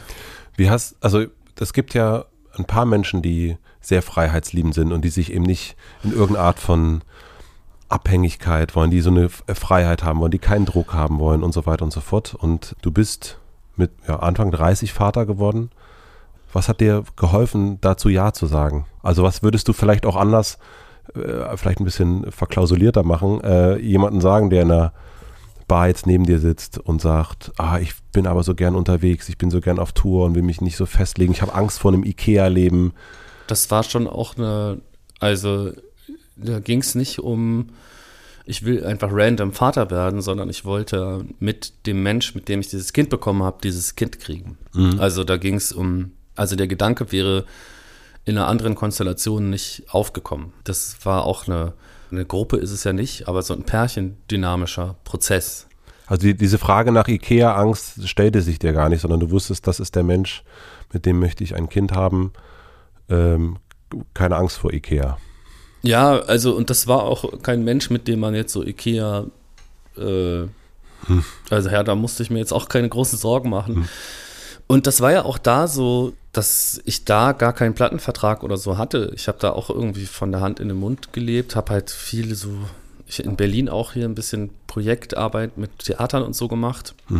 und musste mir halt die ganze Zeit einfach selbst dann immer sagen, naja, ein Kind braucht Liebe und nicht super viel Geld mhm. und Liebe habe ich. So.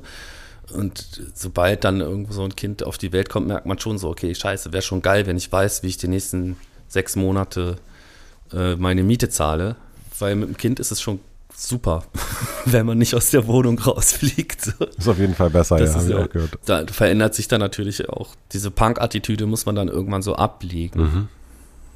Wo musstest du dich anpassen? Wo du dich vielleicht gar nicht, wo es dir nicht so einfach gefallen ist, dich anzupassen? Also ich habe so ein, da ist auch so ein Cowboy in mir, der so Bock hat, rauszugehen, nachts um die Häuser zu ziehen, in so Kneipen zu tingeln, Leute kennenzulernen und nicht so genau zu wissen, wie verläuft jetzt der Abend. Vielleicht auch manchmal mit einer gewissen Risikobereitschaft in so alle möglichen Situationen reinrennt. Und das passt nicht so richtig zu Vaterschaft zusammen. Mhm. Also ich glaube, das ist immer wichtig. Also da muss man, da, das geht dann auch nicht mehr spontan. Da musst du planen. Wenn ich jetzt sage, ich will feiern gehen und bis vier Uhr morgens wach bleiben, dann muss ich auch dafür sorgen, dass am Tag danach irgendwer die Verantwortung übernimmt, die ich dann nur so halb tragen kann. So. Und man will auch nicht mehr mit einem blauen Auge nach Hause kommen oder so. Mhm. Sondern achtet halt einfach darauf, dass man, dass man sich nicht jeder Gefahr aussetzt. Ich musste so ein bisschen schmunzeln, als ich gelesen habe, dass du auch versuchst, äh, so Rollenklischees äh, nicht zu entsprechen als, als Papa, sondern dass du, wenn ihr zusammen spielt, dass du dann auch mal die Prinzessin bist. Ich musste deswegen schmunzeln, äh, weil ich äh, mir neulich meine Nägel lackiert habe also um auch zu zeigen, dass das auch geht, dass man als Mann sich auch mhm. ähm, die Nägel lackieren kann. Und mein Sohn, das machen doch nur Mädchen, so äh, irgendwie so entgegen, entgegnete. Und wir auch versucht haben, unseren Sohn so freier von so Sachen zu erziehen oder beziehungsweise darauf aufmerksam zu machen. Aber dennoch hat es ihn immer mhm. zu dem Bagger gezogen und äh, zu den Ninjagos und zu den zum Fußball oder zu, zum allen, was so was man so als eher männlich zuordnen würde. Und ich fand es ganz, ganz herrlich, mhm. dass du auch äh, versucht hast, das so ein bisschen aufzubrechen und es dir scheinbar ähnlich ging wie mir jetzt. Ja, also ich glaube, wichtig ist ja, dass, dass man versucht, zumindest irgendwie eine Umgebung zu schaffen, in der ein Mensch sich aussuchen kann, worauf habe ich eigentlich wirklich Lust, fernab von solchen Zuschreibungen. Und das ist natürlich irgendwie, das ist halt, die Welt ist so angelegt, wie sie gerade angelegt ist. Das dauert auch noch, bis wir das verändert haben, aber wir arbeiten ja alle dran, dass wir in einer anderen und noch tolleren Welt leben können. Aber ähm, bis dahin sind das alle, möglichen Einflüsse, die halt auf irgendwie so ein Kind einprasseln. So. Und da kannst du, kannst du dir noch so viel Mühe geben. Das sind halt die Einflüsse. Und ich glaube, interessant ist ja einfach nur, oder das Wichtige ist ja dann zu vermitteln, wie bewege ich mich in dieser Welt und nicht zu versuchen, irgendwie eine, irgendeine so Bubble zu erschaffen, ja. die, die mit der Realität nichts zu tun hat. So. Und, aber ich glaube, das hilft schon, wenn man irgendwie zeigt, ey, du musst nicht immer Prinzessin Elsa sein. Mhm. Und wenn ich will, kann ich auch Prinzessin Elsa sein. Das ist ja auch völlig in Ordnung. Mhm. Ich glaube, geil wäre nur, wenn sich Menschen frei entscheiden können. Was halt irgendwie eine Tragödie ist, ist, wenn Kinder, wenn Mädchen, junge Mädchen sagen, sie würden gerne Arzthelferin werden und junge Jungs sagen, sie würden gerne Arzt werden. Und das sind so Momente, da, da muss man halt gegensteuern. Und wie machst du das? Ich habe da also keine, ich improvisiere mich dadurch. Also mhm. ich glaube, ich habe keine, habe keinen, ich habe keinen Masterplan oder so. Mhm. Ich weiß auch gar nicht, ob ich das immer alles gut mache. Aber ich gebe mir auf jeden Fall sau viel Mühe. Und wie gehst du damit um mit dem Gefühl der Unsicherheit, dass man das alles richtig macht oder nicht? Also das bereitet mir äh, äh, tatsächlich oft so, also ich grübel da oft mhm. und so, mich ärgert das. Und es ist auch, äh, es ist ja, ich habe ja drei Brüder, so, das ist jetzt das, ist das erste Mal, dass ich so eine weibliche Biografie begleiten darf. Und das zwischendurch ist das auch schon ganz schön, es ist, also es, es ist schon, das sind viele Dinge, die mir eh klar waren oder die einem eh klar sein könnten, wenn man so mit ein bisschen Empathie durch die Welt läuft, aber die ich so hautnah miterlebe, das, äh, das macht, ist auch schon anstrengend. Das kann durchaus auch wütend machen. So. Kannst du mir dafür ein Beispiel geben? Weil ich habe es jetzt nicht so richtig verstanden, was du meinst. Also So einfache Beispiele sind so sexistische Außenwerbung von irgendwelchen, also einfach wie Frauen dargestellt werden, wie, wie so, wie, wie man Unterwäschenwerbung macht von C&A, wo, wobei es dann eh klar ist, es geht hier um C&A-Werbung und es geht nicht um das, dieses, diese Unterwäsche, sondern was vermittelt, da wird ja noch viel mehr vermittelt. Und da läufst du dann mit Kindern immer dran vorbei und denkst so, kann ich, muss ich das jetzt reflektieren oder nicht? Kann man das mit so jungen Menschen überhaupt reflektieren? Kann ich das unkommentiert stehen lassen? Mhm. Sowas halt. Also es gibt ganz viele Momente, wo, wo ich auch so das Gefühl habe, so, okay, jetzt hat dir aber irgendwer Scheiße erzählt. Das geht ja nicht nur um, darf ein Junge lange Haare haben oder ein Mädchen mhm. kurze Haare haben oder so, sondern es geht da um viel tiefgreifendere Sachen. Mhm. Also nee, da will ich jetzt nicht spielen, da sind die Jungs und die sind super laut und das ist super anstrengend. Und ich weiß aber, du hast Bock zu klettern, du kletterst gerne, aber du willst da jetzt nicht hingehen. Und da muss ich mich entscheiden, bestärke ich dich darin und sag, boah, ist es das cool, dass du weißt, was du willst und dass du keinen Bock hast auf, auf diese Dynamiken. Ja. Oder, oder sage ich, ey, du geh doch dahin, du kannst da auch spielen. Das ist auch dein Klettergerüst. Und wenn die dir zu laut sind, dann sag halt, sei mal nicht so laut. Mhm. Und dann musst du dich entscheiden. Beides ist eine Strategie, beides ist auch in Ordnung. Aber ja, man braucht halt dann irgendwie eine Entscheidung. Was, was ist jetzt wichtiger so? Und wie setzt ihr euch da als Paar damit auseinander, mit solchen Entscheidungen? Weil das ist ja auch, das ist ja voll, also kenne ich auch, ne? da hat man ja völlig unterschiedliche Ansätze. Also kann ja unterschiedliche Ansätze so geben, weil das eben, das ist ja für unsere Generation ja nicht klar, also all die Jesper Juhl-Ratgeber, die helfen dann ja nicht weiter. Also ich glaube, man kann jetzt nicht den ganzen Tag irgendwie bewusst äh, alle Entscheidungen und alles reflektieren. Mhm. So. Also ich glaube, sowas ruft sich auch irgendwie ein, ohne dass man sich Strategien macht, weil, weil Strategien ja, also festgefahrene Strategien auch nicht flexibel genug sind, um irgendwie zu reagieren auf alles, was passiert. Es ist auf jeden Fall einer der, eine der spannendsten und schönsten, aber auch schwierigsten Aufgaben, die ich je hatte, Vater zu sein. Du hast dich oder ihr habt euch in die Schule eingeklagt. Ja. Ähm, worauf hast du geachtet, also auch mit deiner Biografie, dass gewisse Sachen sich nicht wiederholen? Worauf hast du bei der Auswahl gehabt? Welche Fragen hast du gestellt? Ähm, es ging vor allem um eine, die, also die Entscheidung war vor allem gegen eine Schule, mhm. gegen eine Einzugsschule. Okay. Mhm. So, wo ich halt weiß, dass die, das, oder wo mir nahegelegt wurde, so, ey, pass mal auf, da, das ist schon, der Schulalltag da ist sehr gewaltförmig. Und das ist, äh, will ich nicht. Mhm. Also da wusste ich auch, dass das, das, ich finde das voll scheiße, dass sowas überhaupt geht. Mhm. Also ich fände, finde das wirklich nicht fair.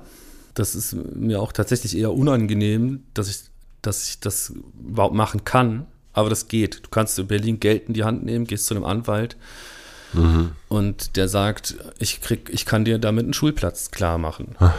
Man kann das Jugendamt einfach dermaßen nerven mit Klagen und Zeug, dass die halt irgendwann sagen, okay, wir haben hier was für euch. Du kannst es da und da versuchen. Mhm.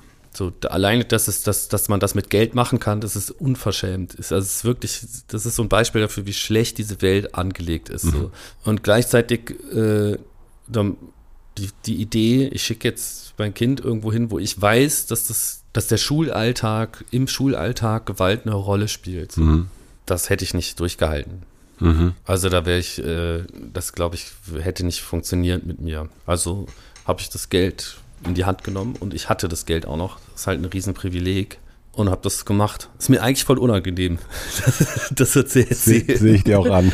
ja. ja, aber ich finde ja. ich finde das gar nicht so unwichtig, sowas zu erzählen, weil, deswegen frage ich auch, weil das die, ich habe hier mit einem Philosophen gesprochen, Markus Gabriel, und, und der sagte mir, naja, niemand will doch kein Mensch will, dass Kinder auf, auf äh, Müllkippen äh, nach Essen suchen müssen. Und dann sagte ja. ich, äh, naja, das glaube ich nicht, dass das niemand will, weil es passiert ja und offensichtlich, also offensichtlich ist es ja so, dass es irgendwie da ist. Und was ist denn mit Jeff Bezos, der äh, wo, für den Fabrikarbeiter in, in, in äh, Plastikflaschen pinkeln müssen? Der weiß das doch. Und dann meinte er, ja, da bin ich mir gar nicht so sicher. Wir alle machen doch Dinge, die dafür sorgen, dass dieses System bestehen bleibt. Wir alle sind nicht 100% gut oder irgendwas. Wir alle machen etwas um und wie jeder von uns ist ein bisschen auch Jeff Bezos und er macht es halt auf einem größeren Scale.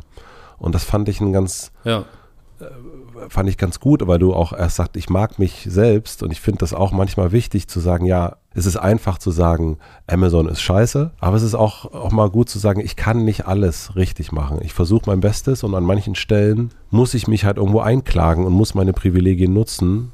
An manchen Stellen muss ich, spiele ich dieses Spiel mit und an anderen Stellen eben nicht, aber ähm, niemand ist zu 100% das eine oder das andere und das äh, finde ich auch im so für Selbstliebe und so weiter auch wichtig zu erkennen und auch Liebe für andere Menschen äh, wichtig. Das ist so dieses, äh, es gibt kein richtiges Leben im Falschen. Ja. Nur, nur, nur sich drauf ausruhen darf man sich dann auch nicht. Genau, Also klar gibt's gibt's Möglichkeiten und klar könnte ich auch dieses Problem nochmal anders, also könnte ich mich auch da politisch organisieren Mhm. und, äh, und da einfach und Lobbyarbeit machen und sagen, ich brauch, wir brauchen andere Schulsysteme und wir brauchen Schulsozialarbeit en masse auf jedem Schulhof und, kleinere Klassen und engere Betreuung und, und Konzepte, wo junge Menschen schon lernen, gewaltfrei zu kommunizieren. Also auch da gibt es Handlungsmöglichkeiten. So langsam Richtung Ende zu kommen, du hast es ja erst so schön gesagt, ähm, mit diesem, ich mag mich jetzt selbst, seit du 30 bist. Was machst du? Also du hast auch schon ja, geteilt, was du gemacht hast, damit das irgendwie so ist und was ich gelernt habe, ist vor allen Dingen, hat das ganz, ganz viel mit, mit den richtigen Menschen zu tun, mit denen du dich umgeben hast. Ob das jetzt die Antilopengang ist, ob das äh, die äh, Mutter deiner Tochter ist, also dass das irgendwie so die, Die WG. die WG ist, ähm, alles äh, die richtigen Menschen und dann, dann passt das und dann findet man so auch seinen Platz. Was machst du, um das zu erhalten, dieses Gefühl von ich mag mich? Ich habe da auch keinen, also ich, ich habe, weiß ich gar nicht.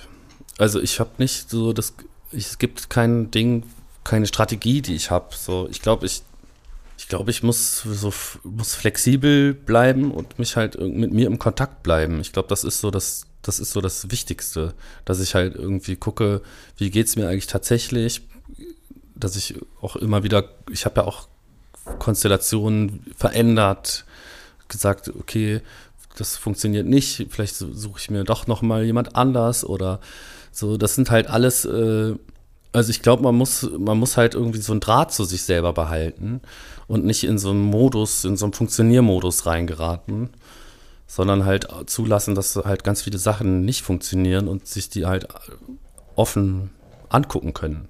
Ich glaube, das ist, das ist was, was ich vielleicht machen sollte. und, und, und auch phasenweise und vielleicht auf jeden Fall besser hinkriege, als ich es als 13-Jähriger, 14-Jähriger oder Anfang 20-Jähriger hinbekommen habe. Na, was ich schön fand, äh, als das Album rausgekommen ist, bist du aufs Land gefahren. Du bist erstmal in die Natur und bist nicht sozusagen da geblieben, wo jetzt alle dir auf die Schulter klopfen, sondern erstmal, jetzt brauche ich mal wieder, muss ich mir wieder aufladen.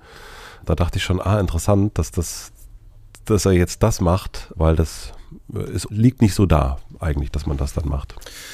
Nee, das ist auch dann für die, für, das ist, ich arbeite ja auch mit einer Agentur, die dann Promotion mit mir macht, wo wir halt überlegen, mit wem will ich reden über das Album, kann, will ich jemandem ein Interview angeben und so. Und dann gibt's halt den Moment, wo alle mit mir reden wollen, weil das halt irgendwie funktioniert. Und ich sag dem, du, sorry, ich will jetzt gar nicht mehr reden. Also ich, äh, das ist so der Moment, an, wo wahrscheinlich alle Musiker von träumen, so, die stehen alle Türen auf und ich habe halt gesagt, nee, ich, das geht, geht jetzt nicht. Ich bin jetzt erstmal ein paar Tage raus. Und da spielte auch Vaterschaft eine Rolle drin. Also da habe ich auch gemerkt, so, okay, ich war jetzt echt abgelenkt ein paar Wochen und ich war jede Nacht noch tausend Mails gemacht und tagsüber und überall, es klingelt das Telefon die ganze Zeit und so. Und dann habe ich irgendwann gesagt, nee, es ist, das ist auch, das ist es auch nicht. Das funktioniert nur temporär und, und nach ein paar Tagen ist mir das eigentlich schon zu viel. Das ist halt das Geile auch äh, an, am- an der Antilopen-Gang, dass äh, mir da jetzt niemand Pressure macht und dass die irgendwie sagen so, hey, hast du einen Knall? Wir haben da jetzt voll lange, wir sind ja auch mein Label Und dass keiner sagt, hey, bist du blöd, wir haben da ein Jahr lang dran gearbeitet und jetzt, wo es drauf ankommt, willst du einfach in die Natur, in, durch den Wald laufen und dein Telefon ausmachen, spinnst du. Das würde wahrscheinlich ein Major-Label sagen. Und die, und die sagen halt, ey, du hast, also die, das ist überhaupt keine Frage. Ja. Wenn ich sage, so, ey, Leute, ich, ich bin jetzt ein paar Tage raus, ich brauche mal ein bisschen Abstand zu all dem, Voll geil. dann, dann freuen die sich und sagen, ey, cool, alles gut. und äh, halten mir den Rücken frei. So.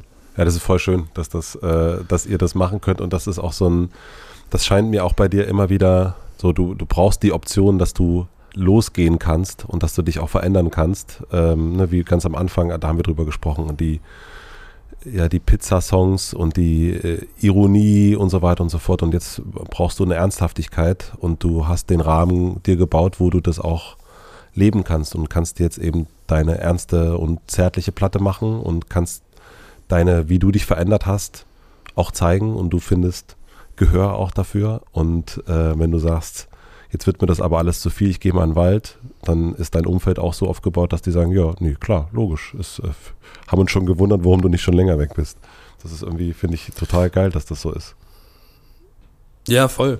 Und gleichzeitig ist auch äh, umgekehrt, bin ich natürlich genauso für die da. Ja. Und wenn da einer sagt so, ey, ich brauche jetzt dies, ich brauche jetzt das oder äh, also ich kann jetzt nicht die ganze Zeit einfach machen, was ich will und dann äh, und, und irgendwer schaufelt mir immer den Rücken frei. So, Mhm. das glaube ich, das, das funktioniert auch nicht. Aber wenn es drauf ankommt, so dann weiß ich, dass ich die Freiheiten da habe und umgekehrt, das gehört auch dazu. Ich habe auch Verantwortung für die. Mhm. So, und wenn die sagen, nö, mir reicht's jetzt oder wir haben auch alle ein Vetorecht, egal worum es geht, wenn einer sagt, ich fühle mich nicht damit wohl, dann machen wir es nicht. So.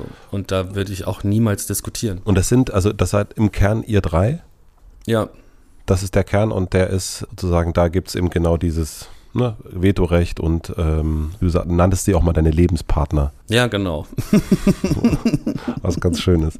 Dann äh, st stelle ich mal die letzten drei oder fünf schnelle Fragen. Was, was, Sie dürfen, du bist äh, freiheitsliebend, du darfst entscheiden. Das kommt auf die Fragen an. Stell sie ruhig alle. Gut, okay. Was lernst du gerade, was du noch nicht so gut kannst? Äh, Buchhaltung. Na, willkommen im Club. Ich lerne Buchhaltung. mhm. Was denken andere über dich, was vielleicht gar nicht stimmt? Ich glaube, das es, kursiert ein Bild von mir, was auch diese Platte so ein bisschen transportiert, das noch viel reflektierter und äh, klüger ist, als ich mich tatsächlich fühle. Also ich glaube, da wird die, ich bin auch nur ein ganz normaler Dude so und ich krieg, krieg gerade immer so Danke, dass du das und das gesagt hast und es ist voll wichtig und wir brauchen so Leute wie dich und so und ich denke immer, ja, weiß ich jetzt nicht, aber trotzdem Dankeschön so. Also ich glaube, so richtig das Bild, was ich so nach außen transportiere, das oder scheinbar nach außen transportiere, das stimmt auch nicht ganz mit dem Mensch überein, der ich tatsächlich bin. Aber das finde ich so herrlich, dass das äh, passiert ist. Dass aus diesem Schultypen oder ne, den, den, dem man das nicht zugetraut hat und dem man sagt, irgendwie, du bist maximal mittelmäßig, so, was du erst erzählt hast, Mhm. dass dann jetzt plötzlich dieses, äh, das Bildungsbürgertum, also das Feuilleton sich nicht, nicht mehr einkriegt darüber, das, das hat mir richtig Freude gemacht, das so zu lesen, weil ich das so dachte, das ist so, es ist irgendwie eine wirklich Ironie eigentlich, äh, äh, dass das dann so, so passiert, dass das Leben einen in eine Richtung zieht und ähm, deswegen habe ich erst gefragt, hast du dich mal gefragt, warum das so immer wieder bei dir ist, dass das so wieder wiederholen passiert, aber vielleicht ist es eher den anderen zu zeigen, ja, ja, es ist alles gar nicht so, wie ihr denkt. Vielleicht. Ich frage gern nach Buch oder Film oder Sachen, die dich, die meine Gäste bewegt haben. Was würdest du, welches Buch würdest du vielleicht nach unserem Gespräch als weiterführende Lektüre empfehlen? Ich mag Irvin Yalom sehr gerne. Oh, das sagt mir gar nichts. Psychoanalytiker aus den USA, der aber auch Prosa schreibt. Yalom oder Jalom, Mhm. der setzt sich viel mit dem Tod auseinander und viel mit der eigenen Endlichkeit. Und der hat ein Buch geschrieben, das heißt Die Liebe und ihr Henker. Da geht es um Therapieverläufe, aufbereitet, wo Leute zu ihm kamen als Psychoanalytiker, die in irgendeiner Form mit dem Tod Kontakt haben, zum Beispiel weil sie selber sterben oder weil sie Angehörige verloren haben. Und das Buch hat mir richtig, das ist das, was ich am öftesten verschenke. Das hat mir mal sehr geholfen und immer wenn Leute um mich herum trauern, dann verschenke ich dieses Buch sehr gerne. Die Liebe und ihr Henker. Mhm. Das finde ich sehr, sehr schön. Und das hat auch ein Wahnsinnsvorwort. Und gerade so, für, also für Leute wie mich, die in so Religionen und solchen Versprechungen keinen Trost finden, ist das ein, äh, ist das ein sehr, sehr gutes, gutes Buch und auch ein spannender Typ. So. Schön. Dann bleiben wir mal bei der, ähm, beim Tod.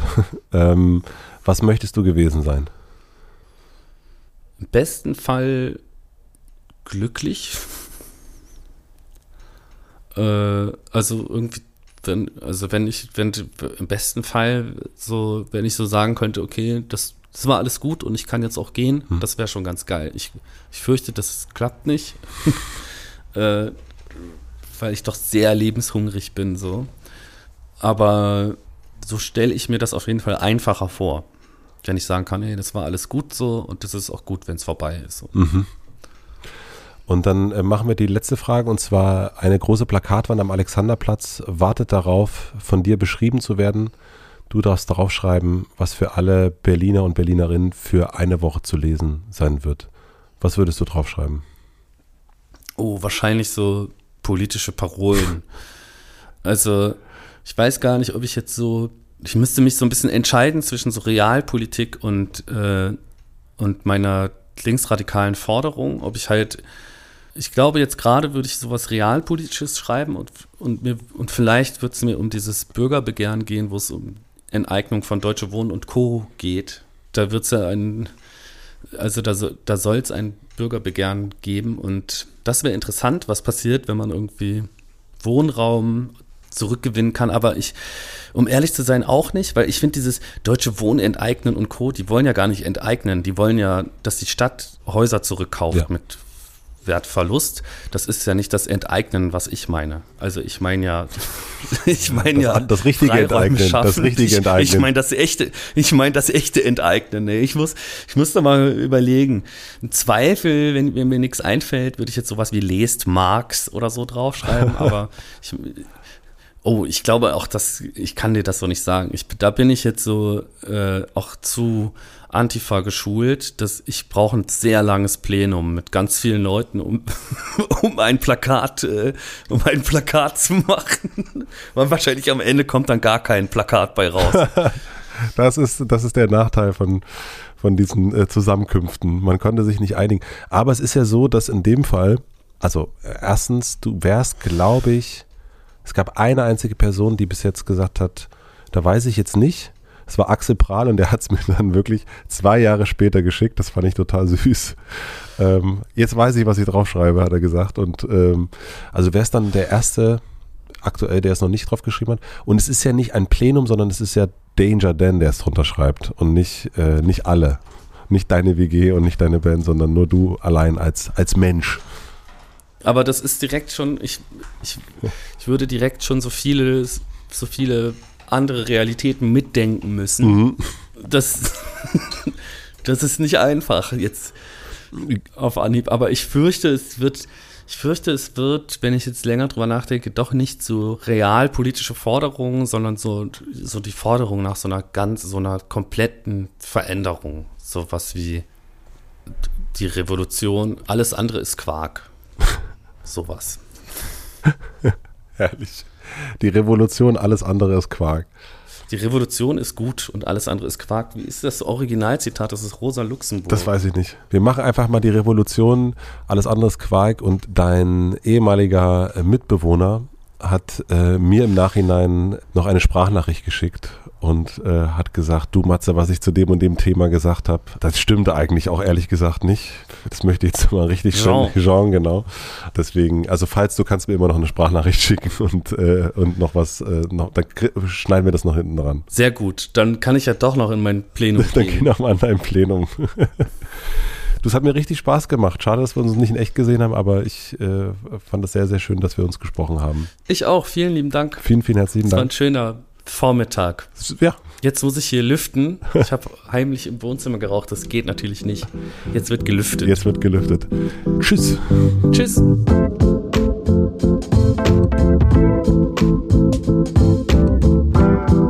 Ich habe jetzt extra noch mal schnell nachgeguckt. Hier ist die Sprachnachricht. Das Original Rosa Luxemburg Zitat wäre gewesen: Die Revolution ist großartig, alles andere ist Quark. Ich finde, im Zweifel kann man das auf alle Plakatwände draufschreiben. Das war Danger Dan. Vielen, vielen herzlichen Dank fürs Zuhören. Mich hat dieses Gespräch sehr, sehr hoffnungsvoll gestimmt. Ich weiß nicht, wie es euch geht, weil es mir irgendwie zeigt, dass man seinen ganz eigenen Platz finden kann, auch wenn er ganz abseits der Norm liegt und dass man sich auch mögen lernen kann. Und der Schlüssel dafür, Freundschaften. Ich bin sehr, sehr gespannt, wann Daniels Biografie erscheinen wird. Denn man merkt das schon, da gibt es noch so viele Geschichten zu entdecken. Also dieser Mann lebt auf jeden Fall ein sehr, sehr interessantes Leben und ich möchte da auf jeden Fall noch mehr darüber erfahren. Vielen, vielen herzlichen Dank für deinen Besuch, lieber Daniel. Vielen herzlichen Dank auch an die Supporter Running Messenger People und an Blinkist. Herzlichen Dank auch für die redaktionelle Unterstützung. An Anni Hofmann, an Maximilian Frisch für den Mix und den Schnitt und an Jan Köppen für die Musik.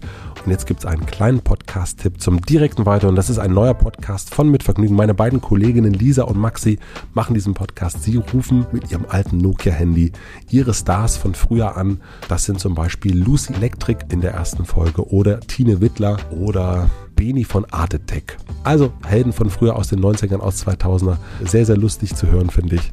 Auch wenn man die Person nicht immer kennt, aber es ist doch immer spannend zu hören, was jemand gerade so macht. Was macht eigentlich der Podcast überall da, wo es Podcasts gibt? Hört doch mal rein. Wir hören uns hier wieder nächste Woche Mittwoch. Da bin ich auch, glaube ich, nicht mehr so ganz nasal und tief unterwegs. Ihr hört es ja ein bisschen. Also ich werde mal gesund. Ich hoffe, ihr bleibt gesund. Bis nächste Woche. Euer